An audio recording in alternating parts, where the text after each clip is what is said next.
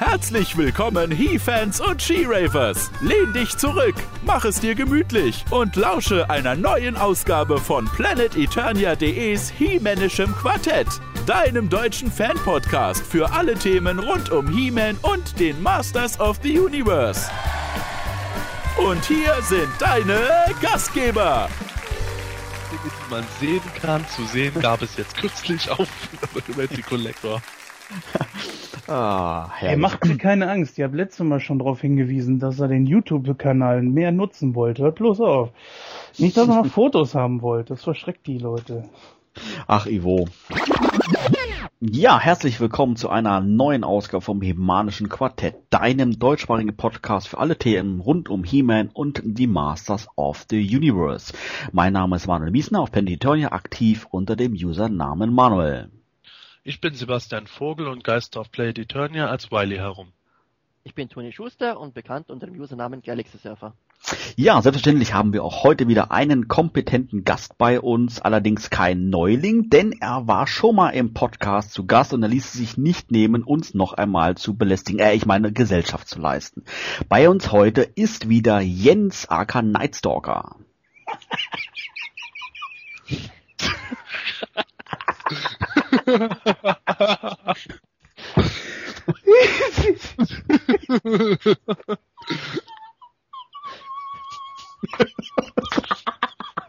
Ja, das war Jens, AK Nightstalker. Vielen Dank für deinen Besuch im Podcast.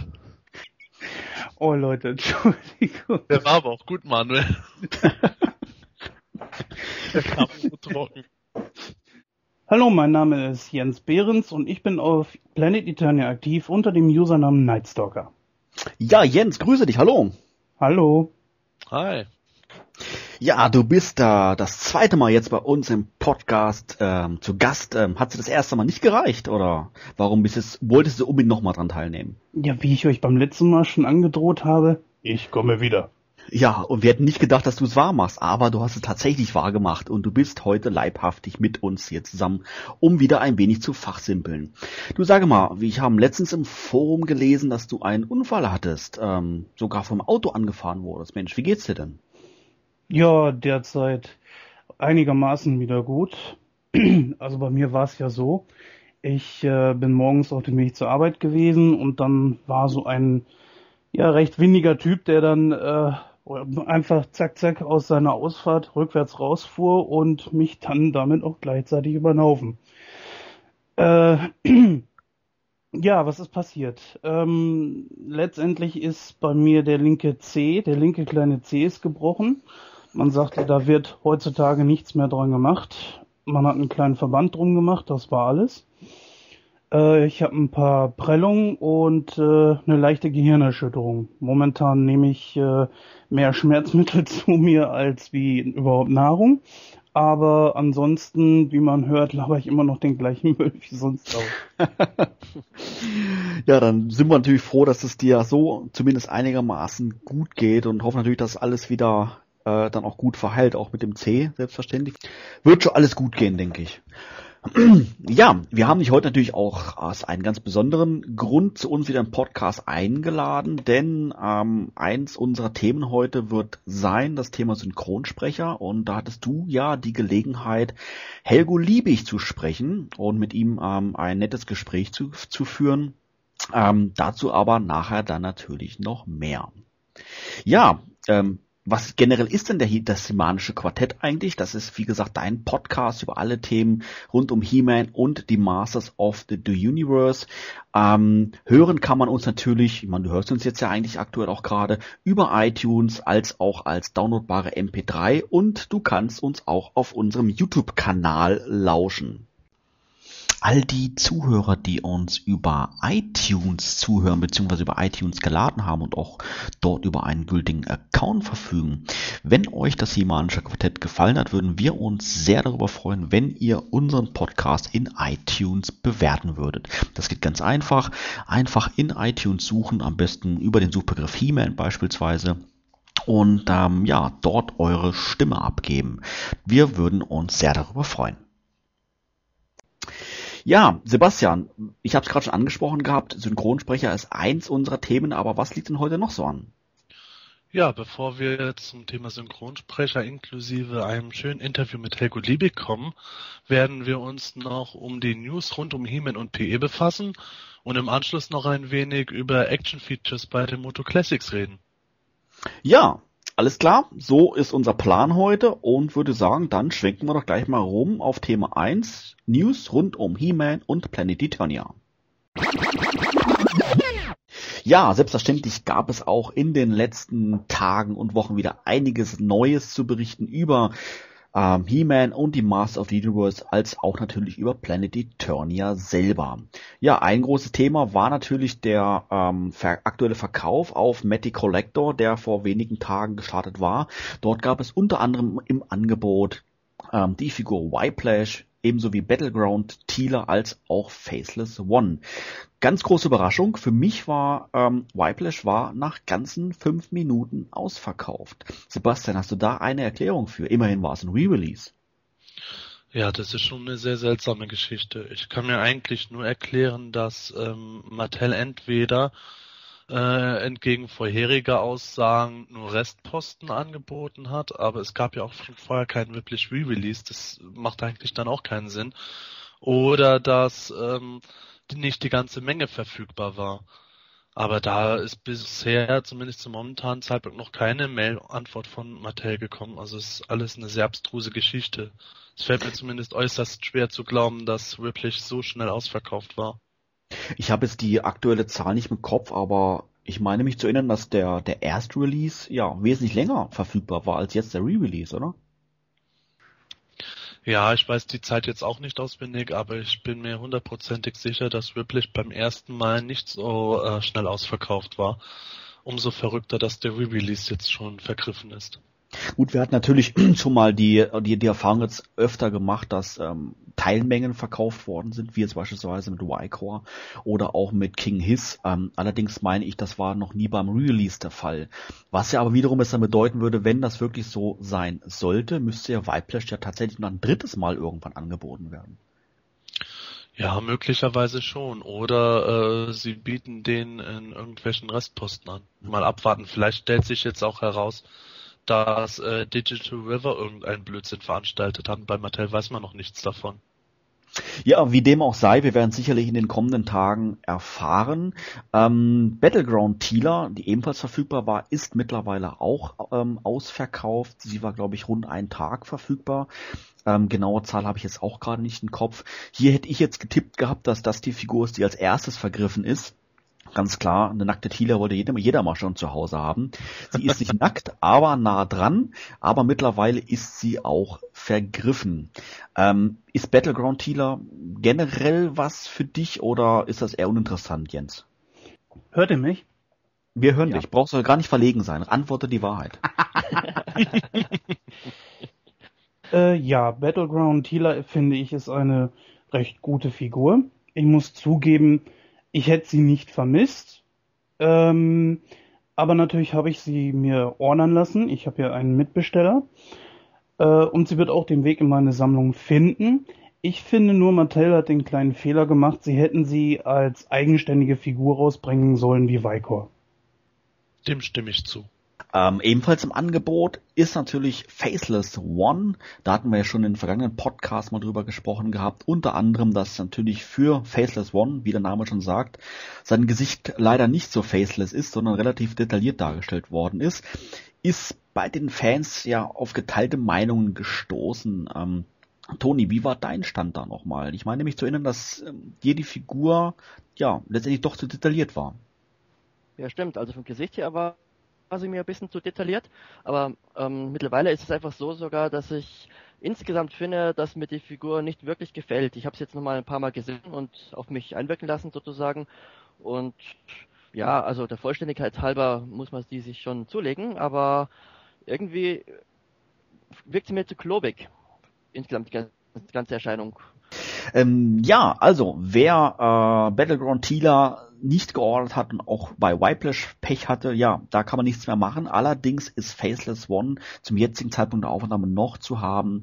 Ähm, wer daran Interesse hat, sollte nicht zu lange zögern und zuschlagen. Gleiches gilt auch noch für den Re-Release von Grislaw. Ja, die äh, Bestellungen vom letzten Verkauf bei Matty werden sicherlich schon unterwegs sein zu den Fans. Und gerade in Sachen Versand hat sich auch letztens etwas Neues ergeben. Und zwar hat Mattel verlauten lassen, dass die Figuren ähm, sprich in ihren weißen Mailern nicht mehr im Luftpolstertaschen verschickt werden, sondern ja, wie es damals eigentlich war, wie es früher eigentlich war, in einem zusätzlichen Karton. Ähm, wie ist es denn dazu gekommen, ähm, Sebastian? Haben sich die Fans da beschwert? Ja, da gab es zum Teil schon massive Beschwerden, als plötzlich die Luftpolstertaschen genommen wurden. Mattel hatte das äh, mit Kosten begründet. Allerdings war das Problem, dass die Figuren trotz der weißen Mailer äh, letzten Endes defekt äh, bei vielen angekommen sind. Die Luftpolstertaschen halten natürlich hm, keinen besonderen Druckstand und wenn da mal ein schweres Paket draufgeknallt ist, ist dann halt auch der Mailer verbogen. Innen drin ist die Karte dann auch beschädigt worden.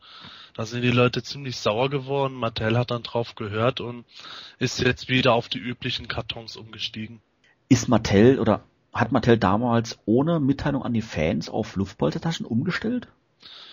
Ja, das ist auch noch gar nicht so lange her. Mattel hat dann was erzählt, dass sie einen neuen Versandpartner hätten und dass der Versand jetzt optimiert würde, etc. pipapo. Das übrige Presseblabla, äh, dass alles besser würde und dann äh, war das Endergebnis halt die Luftpolstertasche.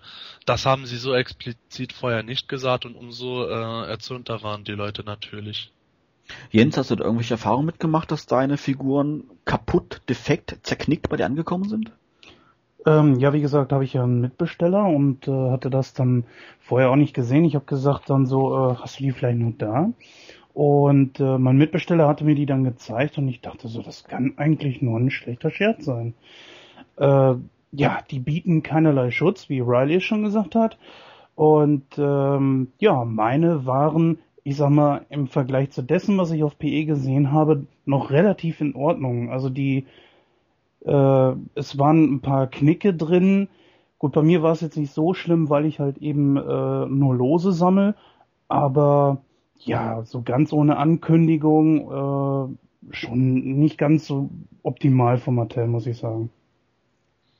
Bei mir kam nur eine einzige Figur echt in diesem in dieser Polstertasche an. Das war, glaube ich, Ketra. Ja, genau. Ich glaube, mit Ketra haben sie das zum ersten Mal auch verwendet gehabt.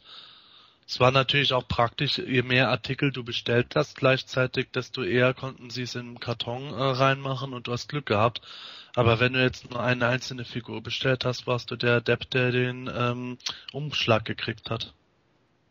Hat sich durch den Luftpolsterumschlag irgendwas an den Versandkosten geändert? Nein, natürlich nicht. Kostenmäßig hat sich nur für Mattel was geändert. Die mussten dann wahrscheinlich weniger blechen oder haben irgendwo was gespart aber als Endverbraucher hat man noch genauso viel gezahlt wie vorher.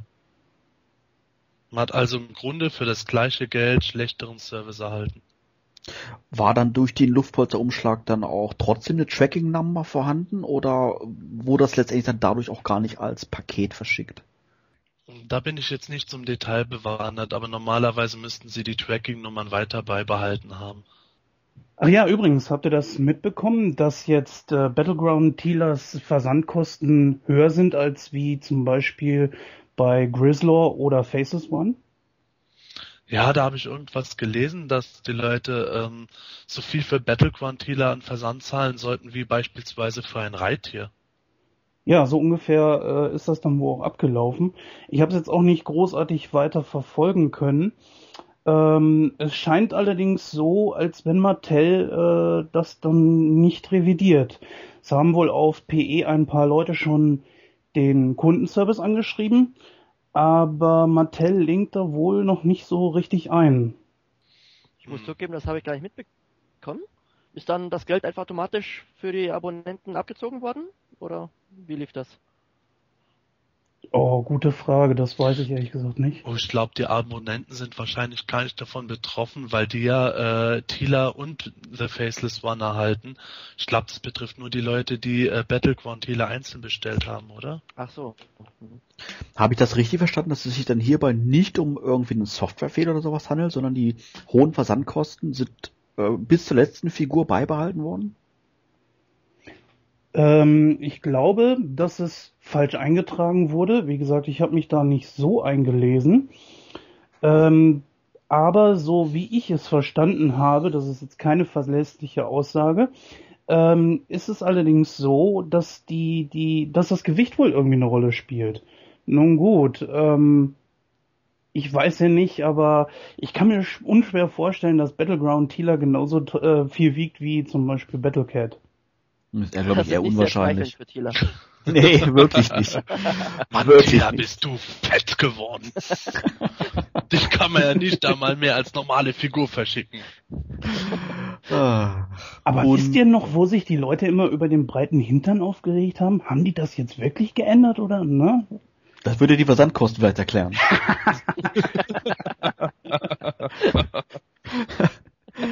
Ach, unglaublich. Ja.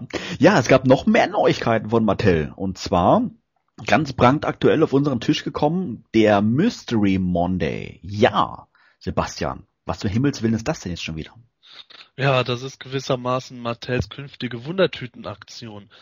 Ähm, am 27. Juni wird der erste Mystery Monday stattfinden und danach in unregelmäßigen Abständen immer wieder mal.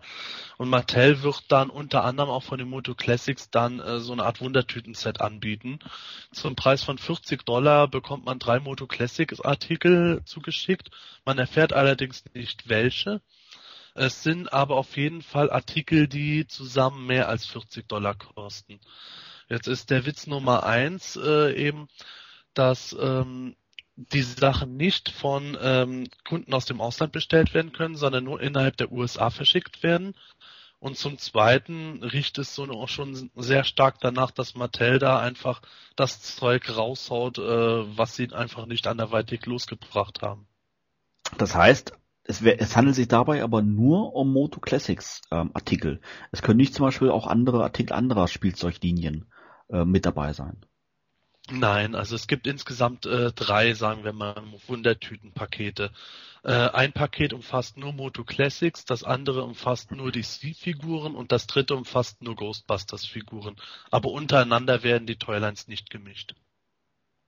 Ja, klingt ja eigentlich ganz spaßig, aber wir natürlich hier in, in Übersee, in Deutschland, in Europa, gucken natürlich in die Röhre. Sebastian hat es gerade gesagt gehabt.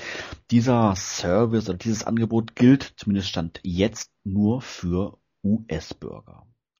Ja, wo wir natürlich schon beim Thema US sind, beziehungsweise beim Thema Nordamerika sind, ähm, ebenfalls dort exklusiv verfügbar sind die Two-Packs. Ähm, ja, Mattel hat schon ähm, verschiedene Waves rausgebracht, wo sie einen Moto Classics ähm, Charakter zusammen mit einem DC Classics Charakter ähm, anbieten, wie zum Beispiel ähm, She-Ra vs. Supergirl oder Zodak vs. Green Lantern.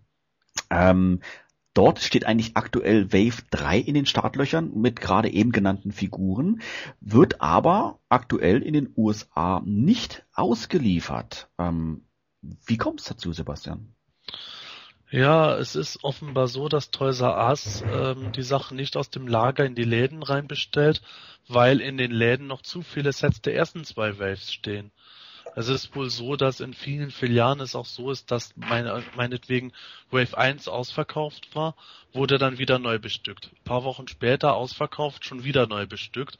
Und letzten Endes äh, sagen die jetzt bei Toys R einfach, okay, wir haben noch so viele von den anderen Sets, äh, bevor die nicht ausverkauft sind, äh, holen wir jetzt Wave 3 erstmal nicht, sonst quillt uns der Laden über. Das heißt, Toys R Us hat Menge X gekauft von Wave 1 und Wave 2, hat die aber natürlich nicht in einem Stück in die Regale gepackt, sondern mehr oder weniger immer stückweise. Und das haben die so lange gemacht, bis Wave 1 ausverkauft war und sind jetzt aktuell noch mit beschäftigt, Wave 2 zu verkaufen. Habt ihr das so richtig verstanden? Ja, genau. Wobei eben manche Filialen sogar noch Wave 1 Two-Packs äh, auf Vorrat haben. Die äh, haben damit unter schon teilweise Wave 2 auch gar nicht drin gehabt. Aber generell ist es halt so, dass äh, die ersten zwei Waves noch in den äh, Filialen verfügbar sind und Wave 3 eigentlich seit Mai schon äh, ausgeliefert sein sollte, aber aufs unbestimmte Zeit auf sich warten lässt. Und jetzt ist dann natürlich die Frage, kommt das überhaupt noch oder werden das die ersten Moto Classics Toys sein, die vielleicht gar nicht erscheinen? Wer weiß. Meinst du, dass dann in dem Fall äh, Mattel zu viel produziert hat? Oder haben die letztendlich so viel produziert, wie Toys R Us bestellt, bestellt hat? Oder wie ist da wohl der Hintergrund? Die werden da wohl einen Deal miteinander gemacht haben, dass halt gesagt wurde, äh, okay, Toys R Us vertreibt das, äh, es muss aber äh, Menge XY abgenommen werden. Toys R Us hat dann mit Mattel mit Sicherheit verhandelt, welche Mengen die brauchen, was in etwa abzuschätzen ist hat das jetzt bestellt und äh, soweit ich es schon mitgekriegt habe, sind die Waves wohl nicht so wie geschnitten Brot aus den Läden gegangen, wie man vielleicht hätte meinen können. In einzelnen Filialen sind die Dinger zwar ruckzuck ausverkauft gewesen, aber wurden, wie gesagt, wieder neu bestückt. In anderen Läden gingen sie von Anfang an nicht so gut. Und äh, es riecht für mich schon ein bisschen nach äh, zu positiver Kalkulation bei der Produktionsmenge. Hat Mattel in dem Zusammenhang mal irgendwelche Zahlen hat fallen lassen oder halten sie sich da genauso bedeckt wie bei den Moto Classics selber? Nee, nee, Zahlen wird Mattel da nie fallen lassen. Das ist, gehört bei denen zum Betriebsgeheimnis. Zahlen würde Mattel wirklich nur herausgeben, wenn es jetzt äh, Teil des Marketings wäre, wie bei der Commemorative Edition. Da haben sie halt dann gesagt, okay, das Set ist jetzt auf 10.000 Stück limitiert, das auf äh, 15.000 Stück. Das hat einfach dazugehört, da war die Limitierung äh, Teil des Kaufanreizes aber bei den jetzigen Sets ist das halt nicht so. Da ist der Kaufanreiz im Grunde, dass ähm, es Re Repaints von den Figuren drin gibt und dass es nur bei Toys R Us erhältlich ist. Jetzt im August gibt es Megator und Man-E Faces zu kaufen beim Matty Collector und gerade um den erstgenannten Megator gab es jede Menge Wirbel in den letzten Tagen und zwar ging es darum, dass ähm, diese Figur, diese Riesenfigur, ein geheimes Zubehör dabei hat, was Mattel ja versucht hat, wirklich geheim zu, geheim zu halten bis zum letzten, aber jetzt doch ähm, ja wie so, durch einen Zufall ähm, enthüllt wurde und zwar über eine Auktion auf eBay. Dort wurde, ähm, ja, so vermutet man, ein Prototyp angeboten, der dieses geheime Zubehör mit dabei hat und es wurde auch mittlerweile auch schon von Mattel bestätigt. Wer sich überraschen lassen möchte, einfach mal geschwind ähm, die Ohren zuhalten, denn ich werde jetzt Sebastian fragen, was für ein Zubehör es sich da handelt. Sebastian, leg los. Ja, als Zubehör liegt ein Kopf von Chuck Norris bei. Wunderbar, darauf haben wir schon gewartet und ich finde es einfach nur geil. Äh. Ja, du kannst die Kopfhörer jetzt wieder, ähm, äh, wieder, du kannst uns jetzt wieder zuhören und denn jetzt geht's wieder weiter. Das geheime Zubehör haben wir enthüllt, oder oder doch nicht, Sebastian? nee, natürlich nicht. Also das Geheimzubehör ähm, hat ein äh, Gerücht oder eine Spekulation bestätigt. Es handelt sich dabei um einen zweiten Megatar-Kopf äh, in einem einer Art Zombie-Look. Letzten Endes sieht der Kopf zwar optisch eher aus, als wäre Megator mittlerweile in Rente gegangen, aber bezieht sich tatsächlich auf sein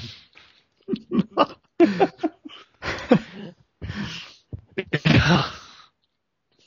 Jetzt bin ich raus. nee, du hast schon recht. Also ich muss sagen, der, ich muss, wobei ich zugeben muss, das mit der Rente ist nicht schlecht. Aber der erste Gedanke, der mir kam, wo ich diesen Kopf gesehen habe, waren ähm, die die die Bösen, die Morlocks aus dem Film Die Zeitmaschine. Das ist gut. Stimmt, du hast recht. Ja. Jetzt, wo ja. du es erwähnst, hast recht. Mit, aber ja. mit Sommerproblem. Mit auf definitiv. Aber vielleicht hat er ja auch Battleground Healer gesehen. Man weiß es natürlich nicht so genau. was der Hintergrund ist. Aber man muss natürlich erwähnen, der Zombie-Kopf ist natürlich nicht dabei, ähm, ja, weil es einfach gerade Spaß macht oder weil Mattel ähm, ja irgendwie einen Scherz erlauben wollte. Das hat natürlich schon, sage ich jetzt mal, einen ernsten Hintergrund. Ähm, und zwar hängt es mit dieser ganzen Biografie um Megator zusammen. Sebastian, kannst du da ein bisschen was zu erzählen? Ja, wie du schon gesagt hast, der Kopf hat was mit der Biografie zu tun. Dort wurde einfach angedichtet, dass Megator ursprünglich im Central Tower starb, und zwar im Maul des Löwenkopfes, und wurde dann in der Gegenwart, äh, als die Türme wieder aus dem Erdreich hervorkamen, von King Hiss wieder zum Leben erweckt, aber als gewissermaßen untoter Zombie der willenloses Werkzeug der Schlangenmenschen wurde, ehe er zum zweiten Mal erledigt wurde. Ähm, verpackt wird er dann sicherlich mit seinem normalen Kopf, oder? Ja, richtig. Das ist ja immer Mattels Standard, dass jede Figur den Kopf trägt, äh, mit dem die Figur auch ursprünglich mal erhältlich war in den 80ern.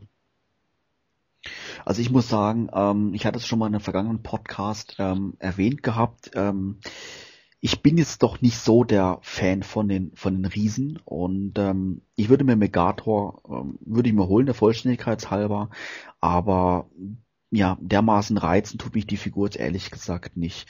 Ähm, wie sieht das bei dir aus, Toni? Ja, wie gesagt, bei mir war es einfach der große Reiz, weil ich eben die Plastic oder die Vintage-Figur damals eine Zeit lang haben wollte, weil ich den ja als Kind gar nicht kannte und dann habe ich den mal auf der Börse gesehen und dann war das eben so eine Art heiliger Gral. Aber der war einfach immer zu teuer. Das damals schon 300, 400 D-Mark und deswegen hatte halt diesen Reiz auf mich. Aber der neue jetzt, ich meine, ich frage mich nur, wie man überhaupt auf diese Geschichte kommt mit dem Zombie, also diese Zombie-Version, dass der getötet wurde und jetzt wieder erweckt wird. Ist das nur für die Biografie oder gab es da noch irgendwie andere Gründe. Man hat man sich gedacht, ja, ja, wir müssten einen schönen Zombie-Kopf hinzufügen, da erfinden wir jetzt da diese Zombie-Geschichte. Also ich könnte mir vorstellen, dass es einfach dazu gedient hat, um die Figur aufzuwerten. Ich meine, äh, Titus hat sich ja, glaube ich, auch nicht verkauft wie geschnitten Brot. Ich glaube, da gab es auch einen Zweitrelease, oder Sebastian? Ja, richtig. Ähm, Titus ist nach wie vor eine der Figuren, die ähm, nicht besonders teuer erhältlich ist. Also die ist nicht wirklich gut gewesen im Verkauf. Äh, hat sich zwar bei Matty Collector ursprünglich ausverkauft, aber der Re-Release war jetzt auch schon nicht so populär. Und äh, Mattel hat selber auch schon zugegeben, dass ähm, man geguckt hat, Megator noch ein Zubehörteil beizulegen, um noch einen gewissen Zusatzanreiz zu machen, um die Figur zu verbessern, weil man natürlich die Kritik an Titus auch mitgekriegt hat. Und ähm, Marketingtechnisch ist dieser zweite Kopf eigentlich ganz clever, weil es natürlich auch etliche Sammler gibt, die jede Figur mit zwei Köpfen dann auch gerne zweimal kaufen wollen. Bei Megator wäre das dann natürlich erst recht toll. Wobei ich da sage, äh, dann macht es für mich umgekehrt äh, erst recht wenig Sinn, dass Mattel so lange ein Geheimnis draus gemacht hat. Zumindest vom Marketingstandpunkt aus äh, hätten sie äh, nicht so viel Geheimniskrämerei drum machen sollen. Der Witz war ja sogar, dass als Pixel Dan sein Review rausgebracht hat, war drei oder vier Tage später sogar schon dieser Zombie-Kopf auf Ebay zu sehen.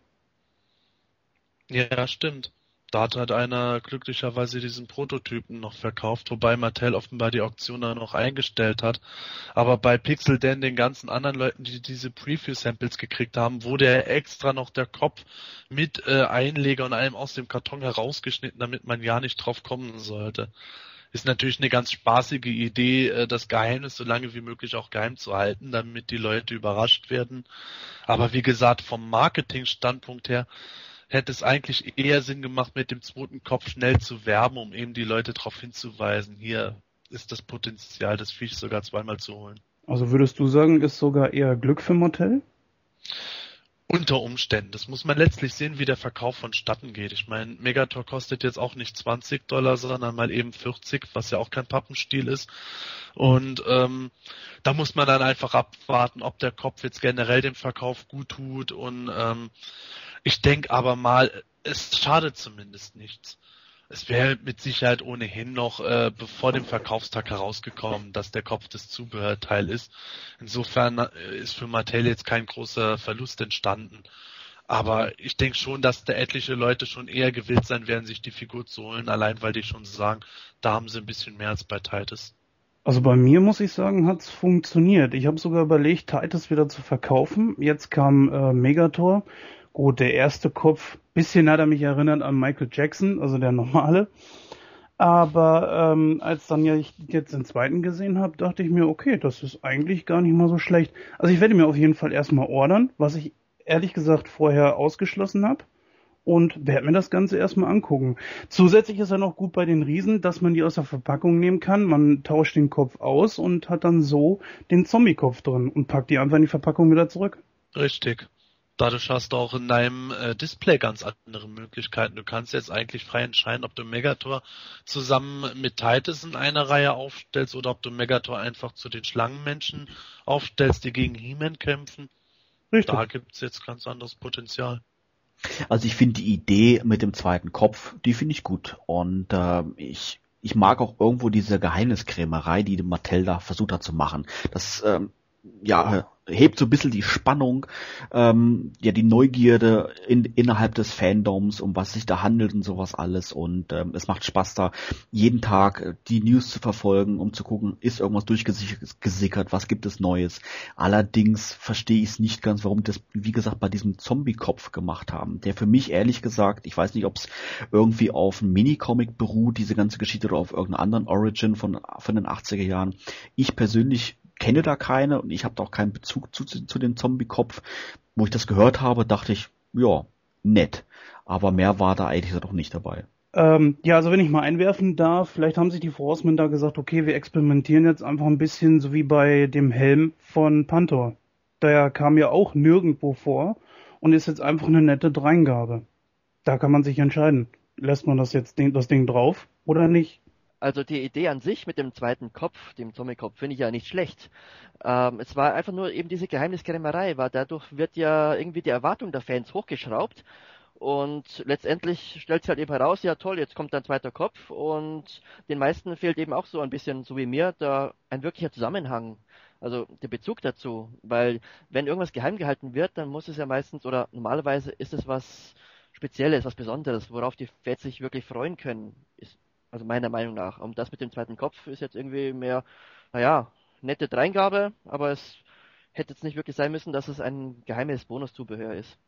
Das ist genau das, was ich meine. Ähm, die Erwartungen sind ziemlich hoch und dann kommt irgendwas bei raus, wo du eigentlich, ähm, ja, eigentlich kaum einen Bezug oder gar keinen Bezug zu hast.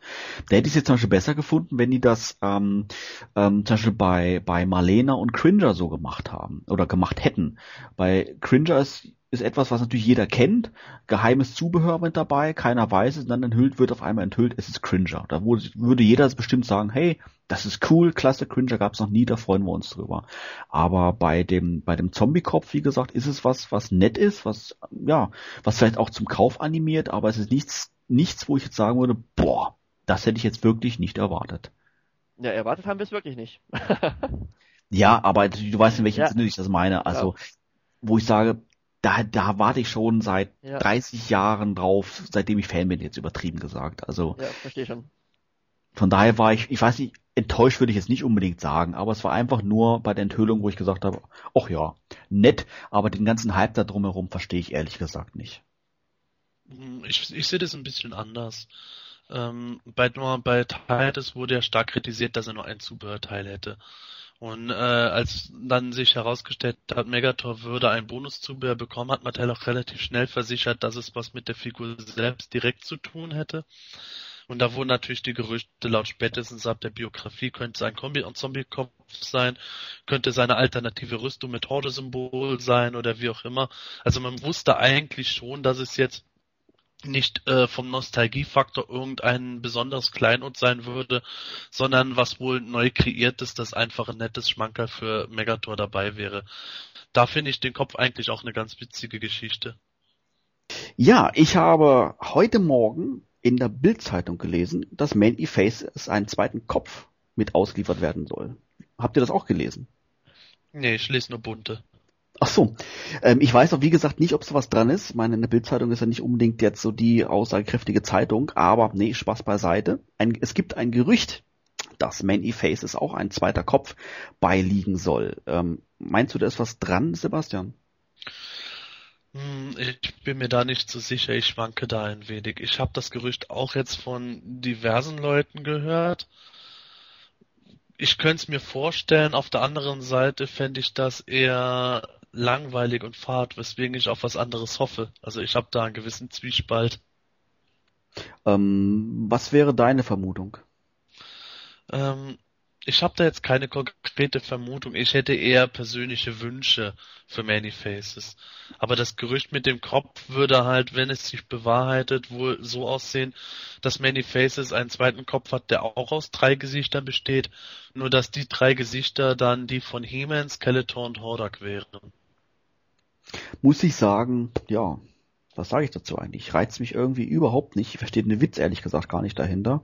Da finde ich den Zombie-Kopf von Megator doch noch wesentlich interessanter als ein äh, Many Faces-Kopf mit ähm, He-Man, Skeletor und Hordak drauf. Gibt es da irgendwie einen Hintergrund oder ist das wirklich einfach nur ja ein Witz? Ich glaube, das liegt an Vermischen, oder Sebastian? Nee, nicht unbedingt. Da gab es noch eine Folge, wo ähm, Man Ephesus das erste Mal, glaube ich, auftauchte und dann äh, die Gesichter von Skeletor, He-Man und ich glaube Beastman war es dann noch mal. Ja, daran kann ich mich erinnern, diese Folge, das stimmt. Ich weiß gar nicht mehr, aber da die Gesichter von He-Man äh, und Skeletor hatte. An Beastman kann ich mich noch erinnern. Wobei er da dann auch ganz anders aussah. Da sah er dann im Grunde aus wie Beastman mit Many Faces Kopf drauf. Ähm, aber Hordak hat da halt überhaupt nichts zu tun gehabt mit. Insofern wäre das schon komisch. Aber so oder so fände ich halt so einen zweiten Wechselkopf eher irgendwo fahrt. Ich würde sagen, es ist eher eine allgemeine Hommage an den Filmation Manifests, der ja dann eben ein Schauspieler ist und immer wieder in verschiedenen Verkleidungen und mit Masken auftritt. Und deswegen, ja, Horak war er zwar nicht, aber eben, um passend zu den anderen Classic-Figuren zu sein, gibt es ja auch die Horak-Variante. Naja, aber ganz ehrlich, was ist das denn für eine Hommage? Also, so leid es mir, so leid es mir tut, das Ding ist doch dann dermaßen witzlos. Wer stellt sich schon die Figur mit so Köpfen auf? Das, also, tut mir leid, vielleicht denke ich da zu sehr von der Erwachsenenschiene aus. Aber wenn ich mir überlege, ich stelle mir Many Faces mit dem Horderkopf auf, äh, da würde ich mir die ganze Zeit irgendwo denken, darauf fällt, darauf fällt doch keine, keine alte Sau rein. Aber immerhin könnte man natürlich jetzt sagen, Komplettsammler, die sind dazu verdonnert, sich Many Faces sechsmal zu kaufen. Unglaublich. Ja, da wie gesagt ist nur ein Gerücht. Ähm, Gerüchte gab es noch mehr in den letzten Tagen. Eins davon ist beispielsweise, dass Mattel eine Kooperation eingegangen ist bzw. eingehen wird. Man weiß es noch nicht so ganz genau und zwar mit der Firma Classic Media. Ja, Classic Media, für die, die es noch nie gehört haben, ähm, was ist das? Was machen die? Ja, Classic Media ist gegenwärtiger Rechteinhaber an den Filmation-Zeichentrickserien, unter anderem damit eben auch äh, vom He-Man und Shiva Zeichentrick. Und was können die Fans erwarten, wenn es tatsächlich zu einer, wonach jetzt ja momentan alles aussieht, Kooperation kommt zwischen Mattel und Classic Media?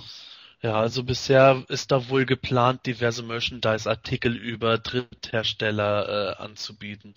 Das heißt, dass ähm, konkret Bekleidung für Erwachsene und Kinder, Männlein, Weiblein äh, in, in äh, Planung ist, Schlüsselanhänger, das, das ganze Programm halt, das es in den 80ern auch im Grunde gab, wäre da als Möglichkeit. Gürtel, Gürtelschnallen, alles Mögliche halt.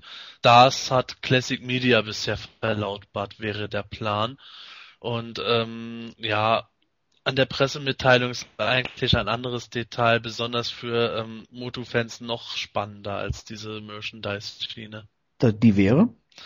Ja, es ist so, ähm, dass zum Beispiel äh, fast zeitgleich schon ein ähm, neues Logo zum 30-jährigen Jubiläum äh, gezeigt wurde, beziehungsweise gefunden wurde. Das sieht ein wenig aus wie das Masters of the Universe Classics Logo, allerdings ist Classics verschwunden, darunter ist dann äh, das 30-jährige Jubiläum markiert. Das Ganze wird dann noch von einer Art Himmelschild umsäumt, in dem das Filmation Castle Grayskull steckt. Und ähm, ja, es wäre durchaus möglich, dass nächstes Jahr die Moto Classics Figuren vielleicht dieses Logo auf den Verpackungen haben könnten. Und vor allen Dingen, äh, was noch wichtiger ist, wie gesagt, Classic Media hat die Rechte an den Filmation Tricks Serien. Jeder weiß, dass Mattel eigentlich gerne manche Filmation Charaktere, von denen man weiß, die würden sich verkaufen wie blöde, wie Shadow Weaver gerne produzieren würde, hat aber keine Rechte daran. Jetzt ist Classic Media eine Partnerschaft mit Mattel eingegangen und bringt entsprechende Produkte raus. Was hat Mattel wohl davon? Also es liegt meiner Meinung nach sehr stark auf der Hand, dass das das lang gerüchtete ähm, Thema ist, dass Mattel jetzt auch ähm, künftig Filmation-Charaktere wohl als Figuren rausbringen könnte. Das macht für mich durchaus Sinn, ähm, weil das war ja immer das Argument in der Vergangenheit von Mattel, dass sie halt die und die Figuren nicht rausbringen können, eben weil es eine Erfindung von Filmation war. Und äh, ja, durch die Kooperation, denke ich, wäre das schon durchaus möglich. Was ich allerdings nicht ganz verstehe in dem Zusammenhang ist, weil du vorhin angesprochen hast, dass äh, eine große Merchandise-Welle zu erwarten ist. Ähm, wo ist da der Zusammenhang zu Classic Media? Ich meine, die, die Rechte an den Charakteren He-Man und Co. und Master of the Universe hat Mattel ja selber. Und ich meine, solange sie keine Filmation-Charaktere aufs T-Shirt pressen, könnten die doch eigentlich rausbringen, was sie wollen. Wofür brauchen sie da Classic Media? Ja, das ist eine interessante Geschichte. Ähm, ich vermute mal stark, dass das was damit zu tun hat, dass man einfach das 30-jährige Jubiläum äh, zum einen feiern möchte, zum anderen zusammen mit Classic Media, die da auch natürlich sehen, dass Moto nach wie vor populär ist und da vielleicht auch was dran verdienen will, dass man da jetzt die Kooperation eingeht und vorwiegend auch äh, einen möglichen He-Man-Film im Kopf hat. Also das, was jetzt bekannt wird, ist eigentlich nur das vorgeschobene Argument äh, für ganz andere Pläne. Weil natürlich jedes Filmstudio wird sich die Haare zerraufen, äh, wenn die wenn die von Mattel was vorgelegt kriegen und es dann heißt, ja, aber wir können das und das eigentlich nicht so und so machen und da brauchen wir den und den Workaround, weil wir gar nicht die Rechte allein haben. Und äh, jetzt kann Mattel natürlich sagen, ja, wir haben da diesen Deal mit Classic Media abgeschlossen, alles in trockenen Tüchern, ihr könnt verwenden, was und wie ihr wollt, äh, um die rechtlichen Belange kümmern wir uns weiterhin. Wir haben ja unseren Vertrag abgeschlossen. Da kann man jetzt natürlich ganz andere Sachen am Ende mitmachen. Und diese Merchandise-Welle zugleich kann natürlich auch dafür sorgen, wieder Heeman und Co. etwas breiter gefächert ins Gespräch zu bringen. Denn abgesehen von diesen Toys R Us Two-Packs gibt's ja momentan so gut wie gar nichts auf dem Markt. Es werden halt immer wieder DVDs rausgebracht. Jetzt wird halt Classic Media auch wieder äh, die DVDs neu auflegen zum 30-jährigen Jubiläum. Und da kommt natürlich dann Heeman wieder etwas mehr ins Gespräch, wenn plötzlich in jedem Laden irgendein Schlüsselanhänger liegt. Das sehe ich ganz genauso. Also das macht diese ganze Kooperationsgeschichte würde natürlich das den ganzen rechtlichen Rahmen wesentlich vereinfachen. Und ähm, ja, wir bleiben natürlich am Ball und sind mal gespannt, wann Mattel das wirklich alles offiziell bestätigen wird, diese Kooperation und welches Merchandise da wirklich genau alles auf uns zukommen wird, beziehungsweise auch welche Filmation-Charaktere dann irgendwann in der Mutu Classics Line zu kaufen sein werden. Sebastian, du hast das gerade angesprochen gehabt. Es gab auch oder gibt auch ein ähm, spezielles Logo zu diesem 30-jährigen Jubiläum. Ganz kleiner Tipp hier am Rande. Wer ähm, das noch nicht gesehen hat und sich gerne mal anschauen möchte, sollte mal auf die YouTube-Version ähm, sich anschauen von diesem Podcast. Dort haben wir das Logo passend eingeblendet gehabt. Ja, Neuigkeiten gab's auch ähm, von Marlena. Sie gab's bislang auch noch nicht als Figur zu haben und wird in der Classic Line dann zu kaufen sein. Und hier wurde sie jetzt in Verpackung präsentiert und einer Biografie. Was gibt es denn in der Biografie jetzt wirklich Neues zu enthüllen? Haben Sie jetzt bestätigt, dass Marlena von der Erde kam? Ja, wie schon vorher angekündigt, äh, gibt es sogar zwei Biografien, je nach Verpackungsversion. Aber in beiden wird tatsächlich bestätigt, dass Marlena von der Erde kommt. Und äh, das ist tatsächlich aber nur eine von zahlreichen äh, Informationen. Unter anderem ist als große Neuigkeit jetzt auch bestätigt, dass Marlena weiß, dass Prinz Adam He-Man ist und dass er Dora Shiva ist. Oha, das ist ja ganz was Neues. Das gab's in der in der 80er Jahre Variante aber nicht, oder? Hm. Nein. Jens, sag's ruhig. Jens grummelt. ja, es gibt eine Filmation-Folge, die, glaube ich, Christoph letzte Mal schon angesprochen hat. Ich weiß jetzt den Titel leider nicht. Ähm, war der Pilot? Ja, ja ich genau, glaube, das ja, war richtig. die Folge. Ja, und ähm, es wird angedeutet. Äh, sie, es wird nie hundertprozentig erwähnt, aber es wird angedeutet. Und ich denke mal, äh, so ähnlich wie bei Fisto, äh, wie, ähm, wie, na, wie heißen sie? Oh, schneid das bitte raus gleich. Hier wird nichts geschnitten. Ah, hier wird nichts. Oh, Jesus Christus. Ähm, gut, dann fange ich nochmal an. Also, also es wird auf jeden Fall angedeutet. Es wird nie richtig gesagt, dass sie es weiß, aber der Hinweis ist schon sehr eindeutig. Aber ich meine, das ändert sich ja jetzt in der in der Moto Classics Variante. Da wird ja definitiv gesagt, sie weiß es. Aber ich ja. glaube, äh, ich weiß es nicht, Sebastian, müsstest du mal bestätigen. Äh, ich glaube, es steht nicht da, dass Adam es auch weiß. Ja, das ist richtig. Also Marlena äh, behält das Geheimnis im Grunde für sich. Es wäre natürlich für Adam und Dauer äh, gewissermaßen vielleicht ein Problem oder eine zusätzliche Erschwernis, wenn ihnen klar wäre, dass ihre eigene Mutter auch äh, von den dualen Identitäten Bescheid weiß. Und ich glaube, Marlena ähm, lässt sie laut der Biografie einfach mal weitermachen, weiß das für sich, aber behält es, weil sie auch weiß, dass es wichtig ist, dieses Geheimnis zu wahren. Aber sie kennt ja auch das Geheimnis von Shira dann, ne? Ja gut, das ist klar, wenn sie dahinter gekommen ist, dass Adam und Teeman ein und dieselbe Person sind, wird sie sich natürlich auch denken, prompt, dass ihre Tochter mal wieder auf Eternia auftaucht, rennt Shiva irgendwo durch die Gegend, aha, da wird der Hase langlaufen. Also ich will jetzt nicht so weit ausholen, aber mir ist das ehrlich gesagt durch diese ganzen Biografien nie so richtig klar.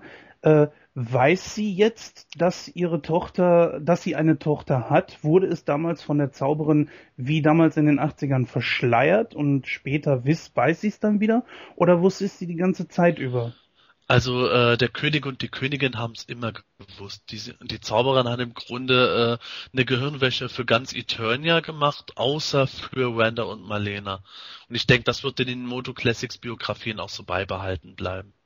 Mhm. Also quasi Geblitzdingst. Ja, genau. Ja, also das war einiges an Neuigkeiten in den letzten Tagen rund um He-Man und Planet Eternia. Wir haben noch eine Neuigkeit, ähm, ja, die betrifft unsere Schwesternseite und zwar Heldenplanet. Wirst du sicherlich schon mal hier und da gehört und gelesen haben. Und zwar ist Heldenplanet jetzt auch, wie PE selber, mit einer eigenen Seite auf Facebook vertreten. Ja gut, ob du das nun in Anspruch nimmst oder nicht, ist es natürlich jetzt ähm, dir überlassen. Allerdings die Möglichkeit besteht, wenn du über entsprechende mobile Endgeräte verfügst, dass du dir da ähm, ja quasi die Seite auf Facebook favorisierst, um dort immer und überall aktuell zu bleiben, was es Neues gibt aus der Welt der Superhelden.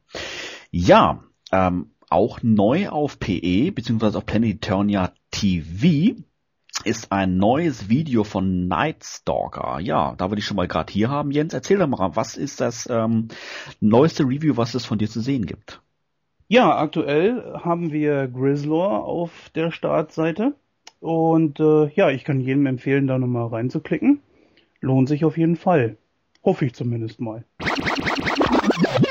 Hast du gewusst, dass Evelyns Zepter im Dunkeln leuchtet? Die Waffe der Vintage-Figur kann ähnlich wie Scarecrow unter einer Lampe aufgeladen werden. Aus unerfindlichen Gründen wurde dieses Feature aber niemals auf der Verpackung erwähnt. Lediglich Evelyns Hüftschwung wurde hier beworben. Ja, wir hatten das äh, in unserem ersten Thema bereits angesprochen gehabt. Äh, Man-E Faces beispielsweise ähm, wird ja höchstwahrscheinlich mit zwei Köpfen ausgeliefert werden. Wenn aber auch nicht, hat er zumindest mal seinen Kopf mit dabei mit den drei Gesichtern und ähm, die sind auch drehbar. Also sprich, die Gesichter können dann über den bekannten Mechanismus am Kopf dann eingestellt werden. Was für mich ehrlich gesagt ja ähm, als Action-Feature zu deklarieren ist, ähm, wobei wir jetzt ja das als Überleitung haben zu unserem nächsten Thema und zwar generell Action-Features bei den Moto Classics.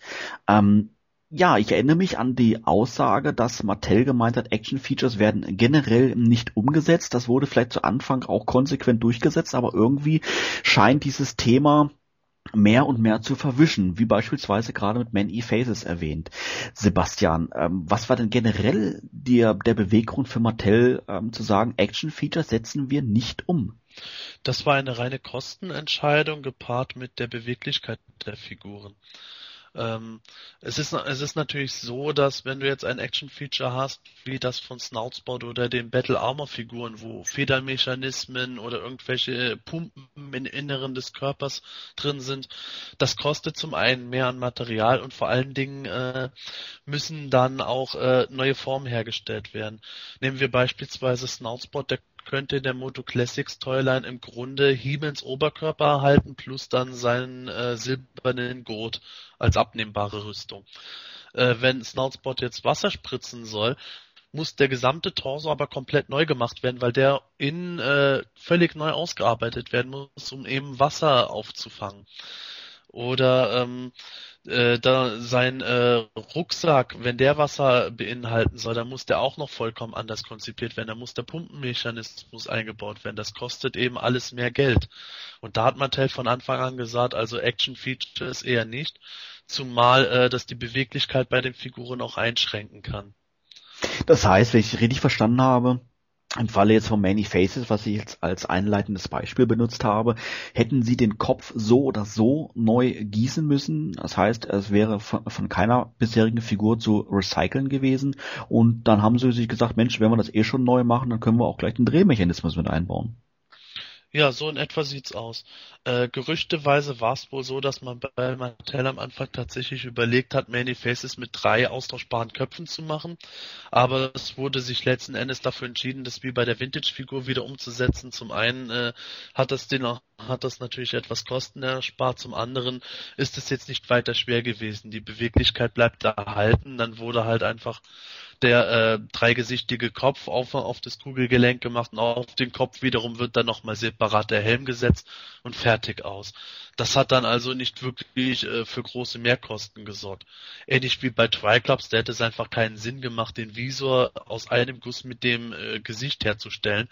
Äh, da wurde der halt einfach nach wie vor separat gemacht, wie früher auch, und damit ist zugleich Triclops Visor, äh, Visor Action Feature äh, bestehen geblieben. Dein Beispiel mit äh, Snoutspout und dem Oberkörper, das macht für mich schon durchaus Sinn. Ähm, allerdings frage ich mich dann natürlich, ähm, sag ich mal, die, äh, die Beine und die Hüfte sind ja bei den meisten Figuren identisch, gibt ja da relativ wenig Ausnahmen. Hätte man nicht da sagen können, wir machen da generell einen Hüftschwung rein, den klassischen Hüftschwung, den hat ja letztendlich, sag ich mal, nahezu jede Figur aus den 80er Jahren gehabt. Wieso hat man sich das dann gespart, wenn es doch, sag ich mal, ohnehin äh, für jede Figur hätte recycelt werden können? Ja, da kommt wieder ähm, zum einen der Kostenfaktor beim Material dazu, zum anderen auch ähm, die Beweglichkeit. Zunächst einmal der, der Federmechanismus für den Hüftschwung benötigt halt eben eine Sprungfeder aus Metall. Das heißt, dass da schon mal das Metallmaterial dazu käme, plus die Halterung für die Sprungfeder, die angefertigt werden müssten. Es müsste auch ein äh, zusätzliches Team bei Mattel äh, engagiert werden, die halt dieses Feature adäquat im Körper umsetzt. Das ist halt eine eigenständige Abteilung. Die Leute müssen halt dann auch separat dafür bezahlt werden. Da werden der großen Firma halt nochmal Aufträge geschrieben, die bei Figuren ohne Action-Features einfach wegfallen. Und äh, es ist halt auch fraglich, ob das Bauchgelenk hätte bewahrt bleiben können, wenn jetzt der, Schwung, der Hüftschwung äh, beinhaltet wäre. Es hätte durchaus sein können, dass man gesagt hätte, okay, in dem kleinen Bauchelement äh, hätte man nicht genug Platz gehabt, um dieses Feature unterzubringen. Man hätte den gesamten Oberkörper gebraucht und dann wären die Figuren einfach nicht mehr nach vorne und hinten kippbar gewesen. In den 80er Jahren haben wir natürlich ganz klar alles gehabt. Wir hatten bewegliche Figuren gehabt mit Action-Feature. Ähm, nach, de, nach den 2000X-Figuren und zwischen den Moto Classics gab es die Stactions, die waren völlig unbeweglich, äh, ja, reine Statuen in Größe von Actionfiguren und jetzt haben wir die Moto Classics, die zwar enorm beweglich sind, aber na, sagen wir es mal so, über wenig bis keine Action-Features äh, verfügen. Toni, wie sieht das bei dir aus? Ähm, warst du generell bei den Stactions, war das für dich okay, dass die Figuren unbeweglich sind? Hättest du das auch zukünftig in Kauf genommen oder ist das eher ein Thema wie jetzt bei den Moto Classics, wo du dann sagst, Moto Classics sind beweglich und da muss unbedingt ein Action-Feature rein oder ähm, kannst du darauf verzichten? Also bei den Stactions war es so, dass ich sie als äh, notwendige Alternative gesehen habe zu den äh, 2000X, weil die wurden ja nicht mehr hergestellt und dann waren die Stactions eben die einzige Möglichkeit. Und deswegen habe ich es in Kauf genommen, dass sie unbeweglich sind, weil in erster Linie habe ich sie gesammelt und ins Regal gestellt und sie waren ja schon in coolen Posen, aber für den Sammler ist es natürlich viel schöner, wenn er sich die Figuren ins Regal oder in die Vitrine stellen kann und sie nach seinem Wunsch aufstellen kann. Und deswegen sind, ist diese Beweglichkeit schon super. Obwohl das Bauchgelenk zum Beispiel, das fand ich oder finde ich bisher ziemlich überflüssig. Und da wäre dieser Hüftschwung schon eine andere Alternative gewesen. Also ich hätte auf den, aufs Bauchgelenk verzichtet und den Hüftschwung, um den Hüftschwung zu bekommen, wäre das, hätte sich gelohnt. Heißt das dann, dass du dann generell ähm, lieber Action-Features sehen würdest bei den Moto Classic? Also ist es eine Tatsache, die du wirklich vermisst oder kannst du damit ja schmerzlich leben? Ja, ich kann, könnte damit leben, aber natürlich sind Action-Features schon besser, also, weil es auch einfach viel nostalgischer ist. Zum einen würde ich sagen, auf den Hüftsprung bin ich froh, dass er nicht mehr dabei ist, weil äh, sagen wir mal ehrlich, wie oft würde man ihn benutzen? Ich stelle mir die Figuren ins Regal. Ich bin froh, dass ich sie posen kann. Ein Hüftschwung würde zum Beispiel verhindern, dass ich die Figur an der Hüfte zur Seite bewegen kann und sie dort auch so bleibt. Ähm, ferner hat man ja in meinen Videos zum Beispiel gesehen, ähm, mache ich ab und zu so so äh, kleine Picture Fights, habe ich äh, jüngst auch auf PE gemacht. Das heißt, ich habe viele Bilder äh, gemacht, sie letzten Endes zum Video zusammengeschnitten, sodass es so aussah, als würden die miteinander kämpfen. Das wäre mit sowas überhaupt nicht möglich gewesen. Ich finde, momentan haben wir eine sehr gesunde Mischung zwischen äh, Action-Features, die wieder übernommen wurden äh, aus den 80ern und solche, die ich eigentlich als überflüssig empfinde. Ähm, ich gebe Toni recht. Worauf ich wirklich verzichten könnte, wäre das Bauchgelenk, weil ich es sehr, sehr selten brauche. Aber ansonsten äh, bin ich froh über jedes Gelenk, was wir dran haben. Das vermisse ich übrigens auch so ein bisschen bei den Großfiguren. Ähm, aber gut, ich will jetzt nicht zu sehr auf die Gelenke, sondern die Action-Features. Sagen wir mal sowas äh, wie bei, ja, stellen wir uns jetzt einfach mal einen Leech vor der wieder diese Saugfunktion hätte und ähm, ja, damals hätte ich die wahrscheinlich auch benutzt. Heutzutage würde ich sagen eher nein. Bei Leech würde mir natürlich spontan wieder einfallen, da Sebastian hat das gerade schon ähm, erwähnt gehabt, im Zusammenhang mit Snoutsbout, dass er natürlich wieder einen eigenen Oberkörper hätte bekommen müssen, der ihm einfach diesen, diesen Ansaugmechanismus unterstützt. Ähm, wobei er ja generell sowieso einen eigenen Oberkörper hat, der bislang eigentlich noch nicht benutzt worden ist, oder Sebastian? Nee, Leech hat einen neuen Oberkörper bekommen. Laut Mattel ist der wohl auch ähm, mit der Rüstung aus einem Guss gefertigt und könnte deswegen für andere Figuren nicht verwendet werden. Wobei ich der ganzen Sache etwas misstrauisch gegenüberstehe, weil es für mich eher unlogisch wirkt. Denn so ein etwas breiterer Oberkörper könnte unter anderem auch für Women recycelt werden, dem man dann einfach seine Bekleidung überzieht. Finde ich etwas eigenartig. Was ich in dem Zusammenhang nicht ganz verstehe, ist, wenn wir mal ein anderes Beispiel mal mit ins Gespräch holen, ähm, ja, zum Beispiel Roboto. Ähm, der wurde sogar extra verschoben, damit die, ähm, die Zahnräder in seinem transparenten Oberkörper sich wie in den 80er Jahren ähm, drehen können. Ähm, hätte man sich das Geld nicht auch hätte lieber sparen können? und ähm, Roboto dann einen Oberkörper hätte geben können, der bereits bei einer anderen Figur verwendet wurde? Nee, bei Roboter wäre das nicht möglich gewesen. Dafür ist der Oberkörper einfach zu unterschiedlich zu allen anderen Formen. Äh, man hätte ja nicht den muskulösen Torso von Heeman einfach transparent gießen können. Roboter hat ja einen ganz glatten Oberkörper, der wird auch schwer für irgendwelche anderen Figuren zu recyceln sein. Und der Ursprungsplan sah da tatsächlich vor, dass die Zahnräder nicht drehbar gewesen wären. Aber äh, da haben dann wohl bei Mattel die Leute sich das angeschaut und dann äh, haben die selber irgendwo gesagt, ach, wäre doch eigentlich cool, wenn das drehbar wäre. Und so wie es für mich aussieht, ist es auch bei Roboto leichter zu bewerkstelligen gewesen, als zum Beispiel ähm, bei Battle Armor He-Man das Feature umzusetzen gewesen wäre. Robotos Körper muss ja ohnehin neu gegossen werden, so oder so. Genauso die Zahnräder im Inneren mussten so oder so gemacht werden. Und da war es ein relativ kleiner äh, Weg, meiner Meinung nach, das Ganze noch drehbar zu machen, weil das einfach über die Zahnräder läuft, die ineinander übergreifen. Da musste nur was unten äh, am Torso noch fixiert werden, damit das auch ordentlich funktioniert. Und damit hatte sich die Sache schon erledigt. Aber wäre Nein. es euch denn, also mal ganz ehrlich, wäre es nicht da gewesen, dass sie sich drehen? Hättet ihr es vermisst? Vermisst nicht unbedingt. Ich glaube, ich hätte die Figur gekriegt und gedacht, na, eigentlich schade, wäre, wäre noch irgendwo ein nettes Schmankerl obendrauf gewesen. Als das empfinde ich das Feature auch. Aber ähm, ich hätte durchaus ohne leben können. Also mir fällt es persönlich doch immer so ein bisschen schwer, wenn ich dann die, die neue Figur sehe und genau weiß, welches Action-Feature ähm, das Pendant in 80er Jahren hatte und jetzt halt nicht mehr hat.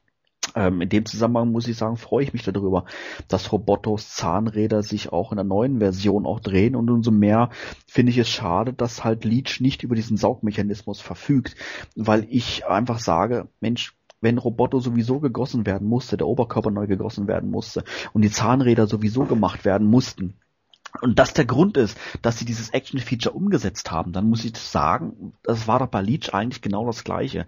Der Oberkörper oder beziehungsweise Oberkörper und Kopf mussten auch neu gegossen werden. hätte es da nicht nahegelegen, dann trotzdem diesen Saugmechanismus dann umzusetzen? Ja, dann hättest du aber einen unbeweglichen Kopf gekriegt, wie früher bei den 80ern. Darauf hättest du dann eben verzichten müssen. Das ist natürlich eins der großen Verkaufsargumente bei den Moto Classics, dass die eben beweglich sind und dass die in ihrer Beweglichkeit auch nicht durch die damaligen Action Features eingeschränkt werden. Das ist wie beim Beispiel Hurricane Hordak. Stell dir vor, das Feature wäre wie in den 80ern umgesetzt, dann hätte der halt einen Arm, der kein Ellenbogengelenk hat und ähm, das Schultergelenk würde nur den Arm von oben nach unten kreisen lassen. Man äh, wäre viel stärker eingeschränkt in der Beweglichkeit bei solchen Figuren. Ja, Sebastian, wo du das gerade ansprichst, Hurricane Hordak, aber es gab ja noch eine Version von Hordak, äh, wo man ein Action-Feature eben nicht anzeichnen kann. Na gut, vielleicht durch eine spezielle Rüstung. Aber ähm, ja, das, das wird für mich sehr interessant zu sehen, äh, wie man es bei, wie heißt das Ding nochmal? Bassor Hordak. Bassor Hordak, ja. Wehe, das wird nicht rausgeschnitten. ähm, ja, das, das wird für mich sehr interessant, wie die das bei Bassor Hordak umsetzen. Es wird ja letzten Endes nur, eigentlich quasi nur ein Repaint werden.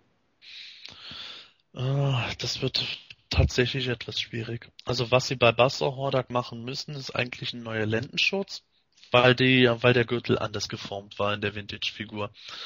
Man könnte noch überlegen, die Rüstung etwas anders zu machen, punkto Fledermaus. Dann kommt natürlich die Kreissäge selber hinzu. Und dann ist aber die, die große Frage, was macht man mit dem Torso? Ähm, man kann den Torso natürlich ausgehöhlt produzieren, ist meiner Meinung nach nicht unbedingt so schwer, ist aber natürlich kostenintensiv, weil man braucht ein Bauchelement und man braucht ein Oberkörperelement. Das heißt, muss wieder angefertigt werden, dass der Unterleib und die Arme pappen. Und ähm, es muss halt zusätzlich auch diese Platte dann eben aufklappbar sein. Ist technisch alles möglich. Ist halt nur die Frage, ob sich der Aufwand wirklich für das Endergebnis lohnt. Weil wie du sagst, äh, Basser Hordak wäre im Grunde fast ein kompletter Repaint. Nur damit der Gürtel etwas anders ist, ist es halt etwas witzlos. Da hm, wird's wirklich interessant. Aber ich glaube, die werden sich mit der Figur auch sehr lange Zeit lassen. Und mal gucken, ob sie sich da entscheiden die Kosten, die ähm, sie durch das Action-Feature hätten vielleicht zu investieren, weil der Rest der Figur eben günstig zu produzieren wäre, ist ein bisschen komisch. Ich persönlich muss sagen, ich würde mich da tatsächlich über das Action-Feature freuen, weil ich finde, dass der Workaround keinen idealen Effekt erzielt.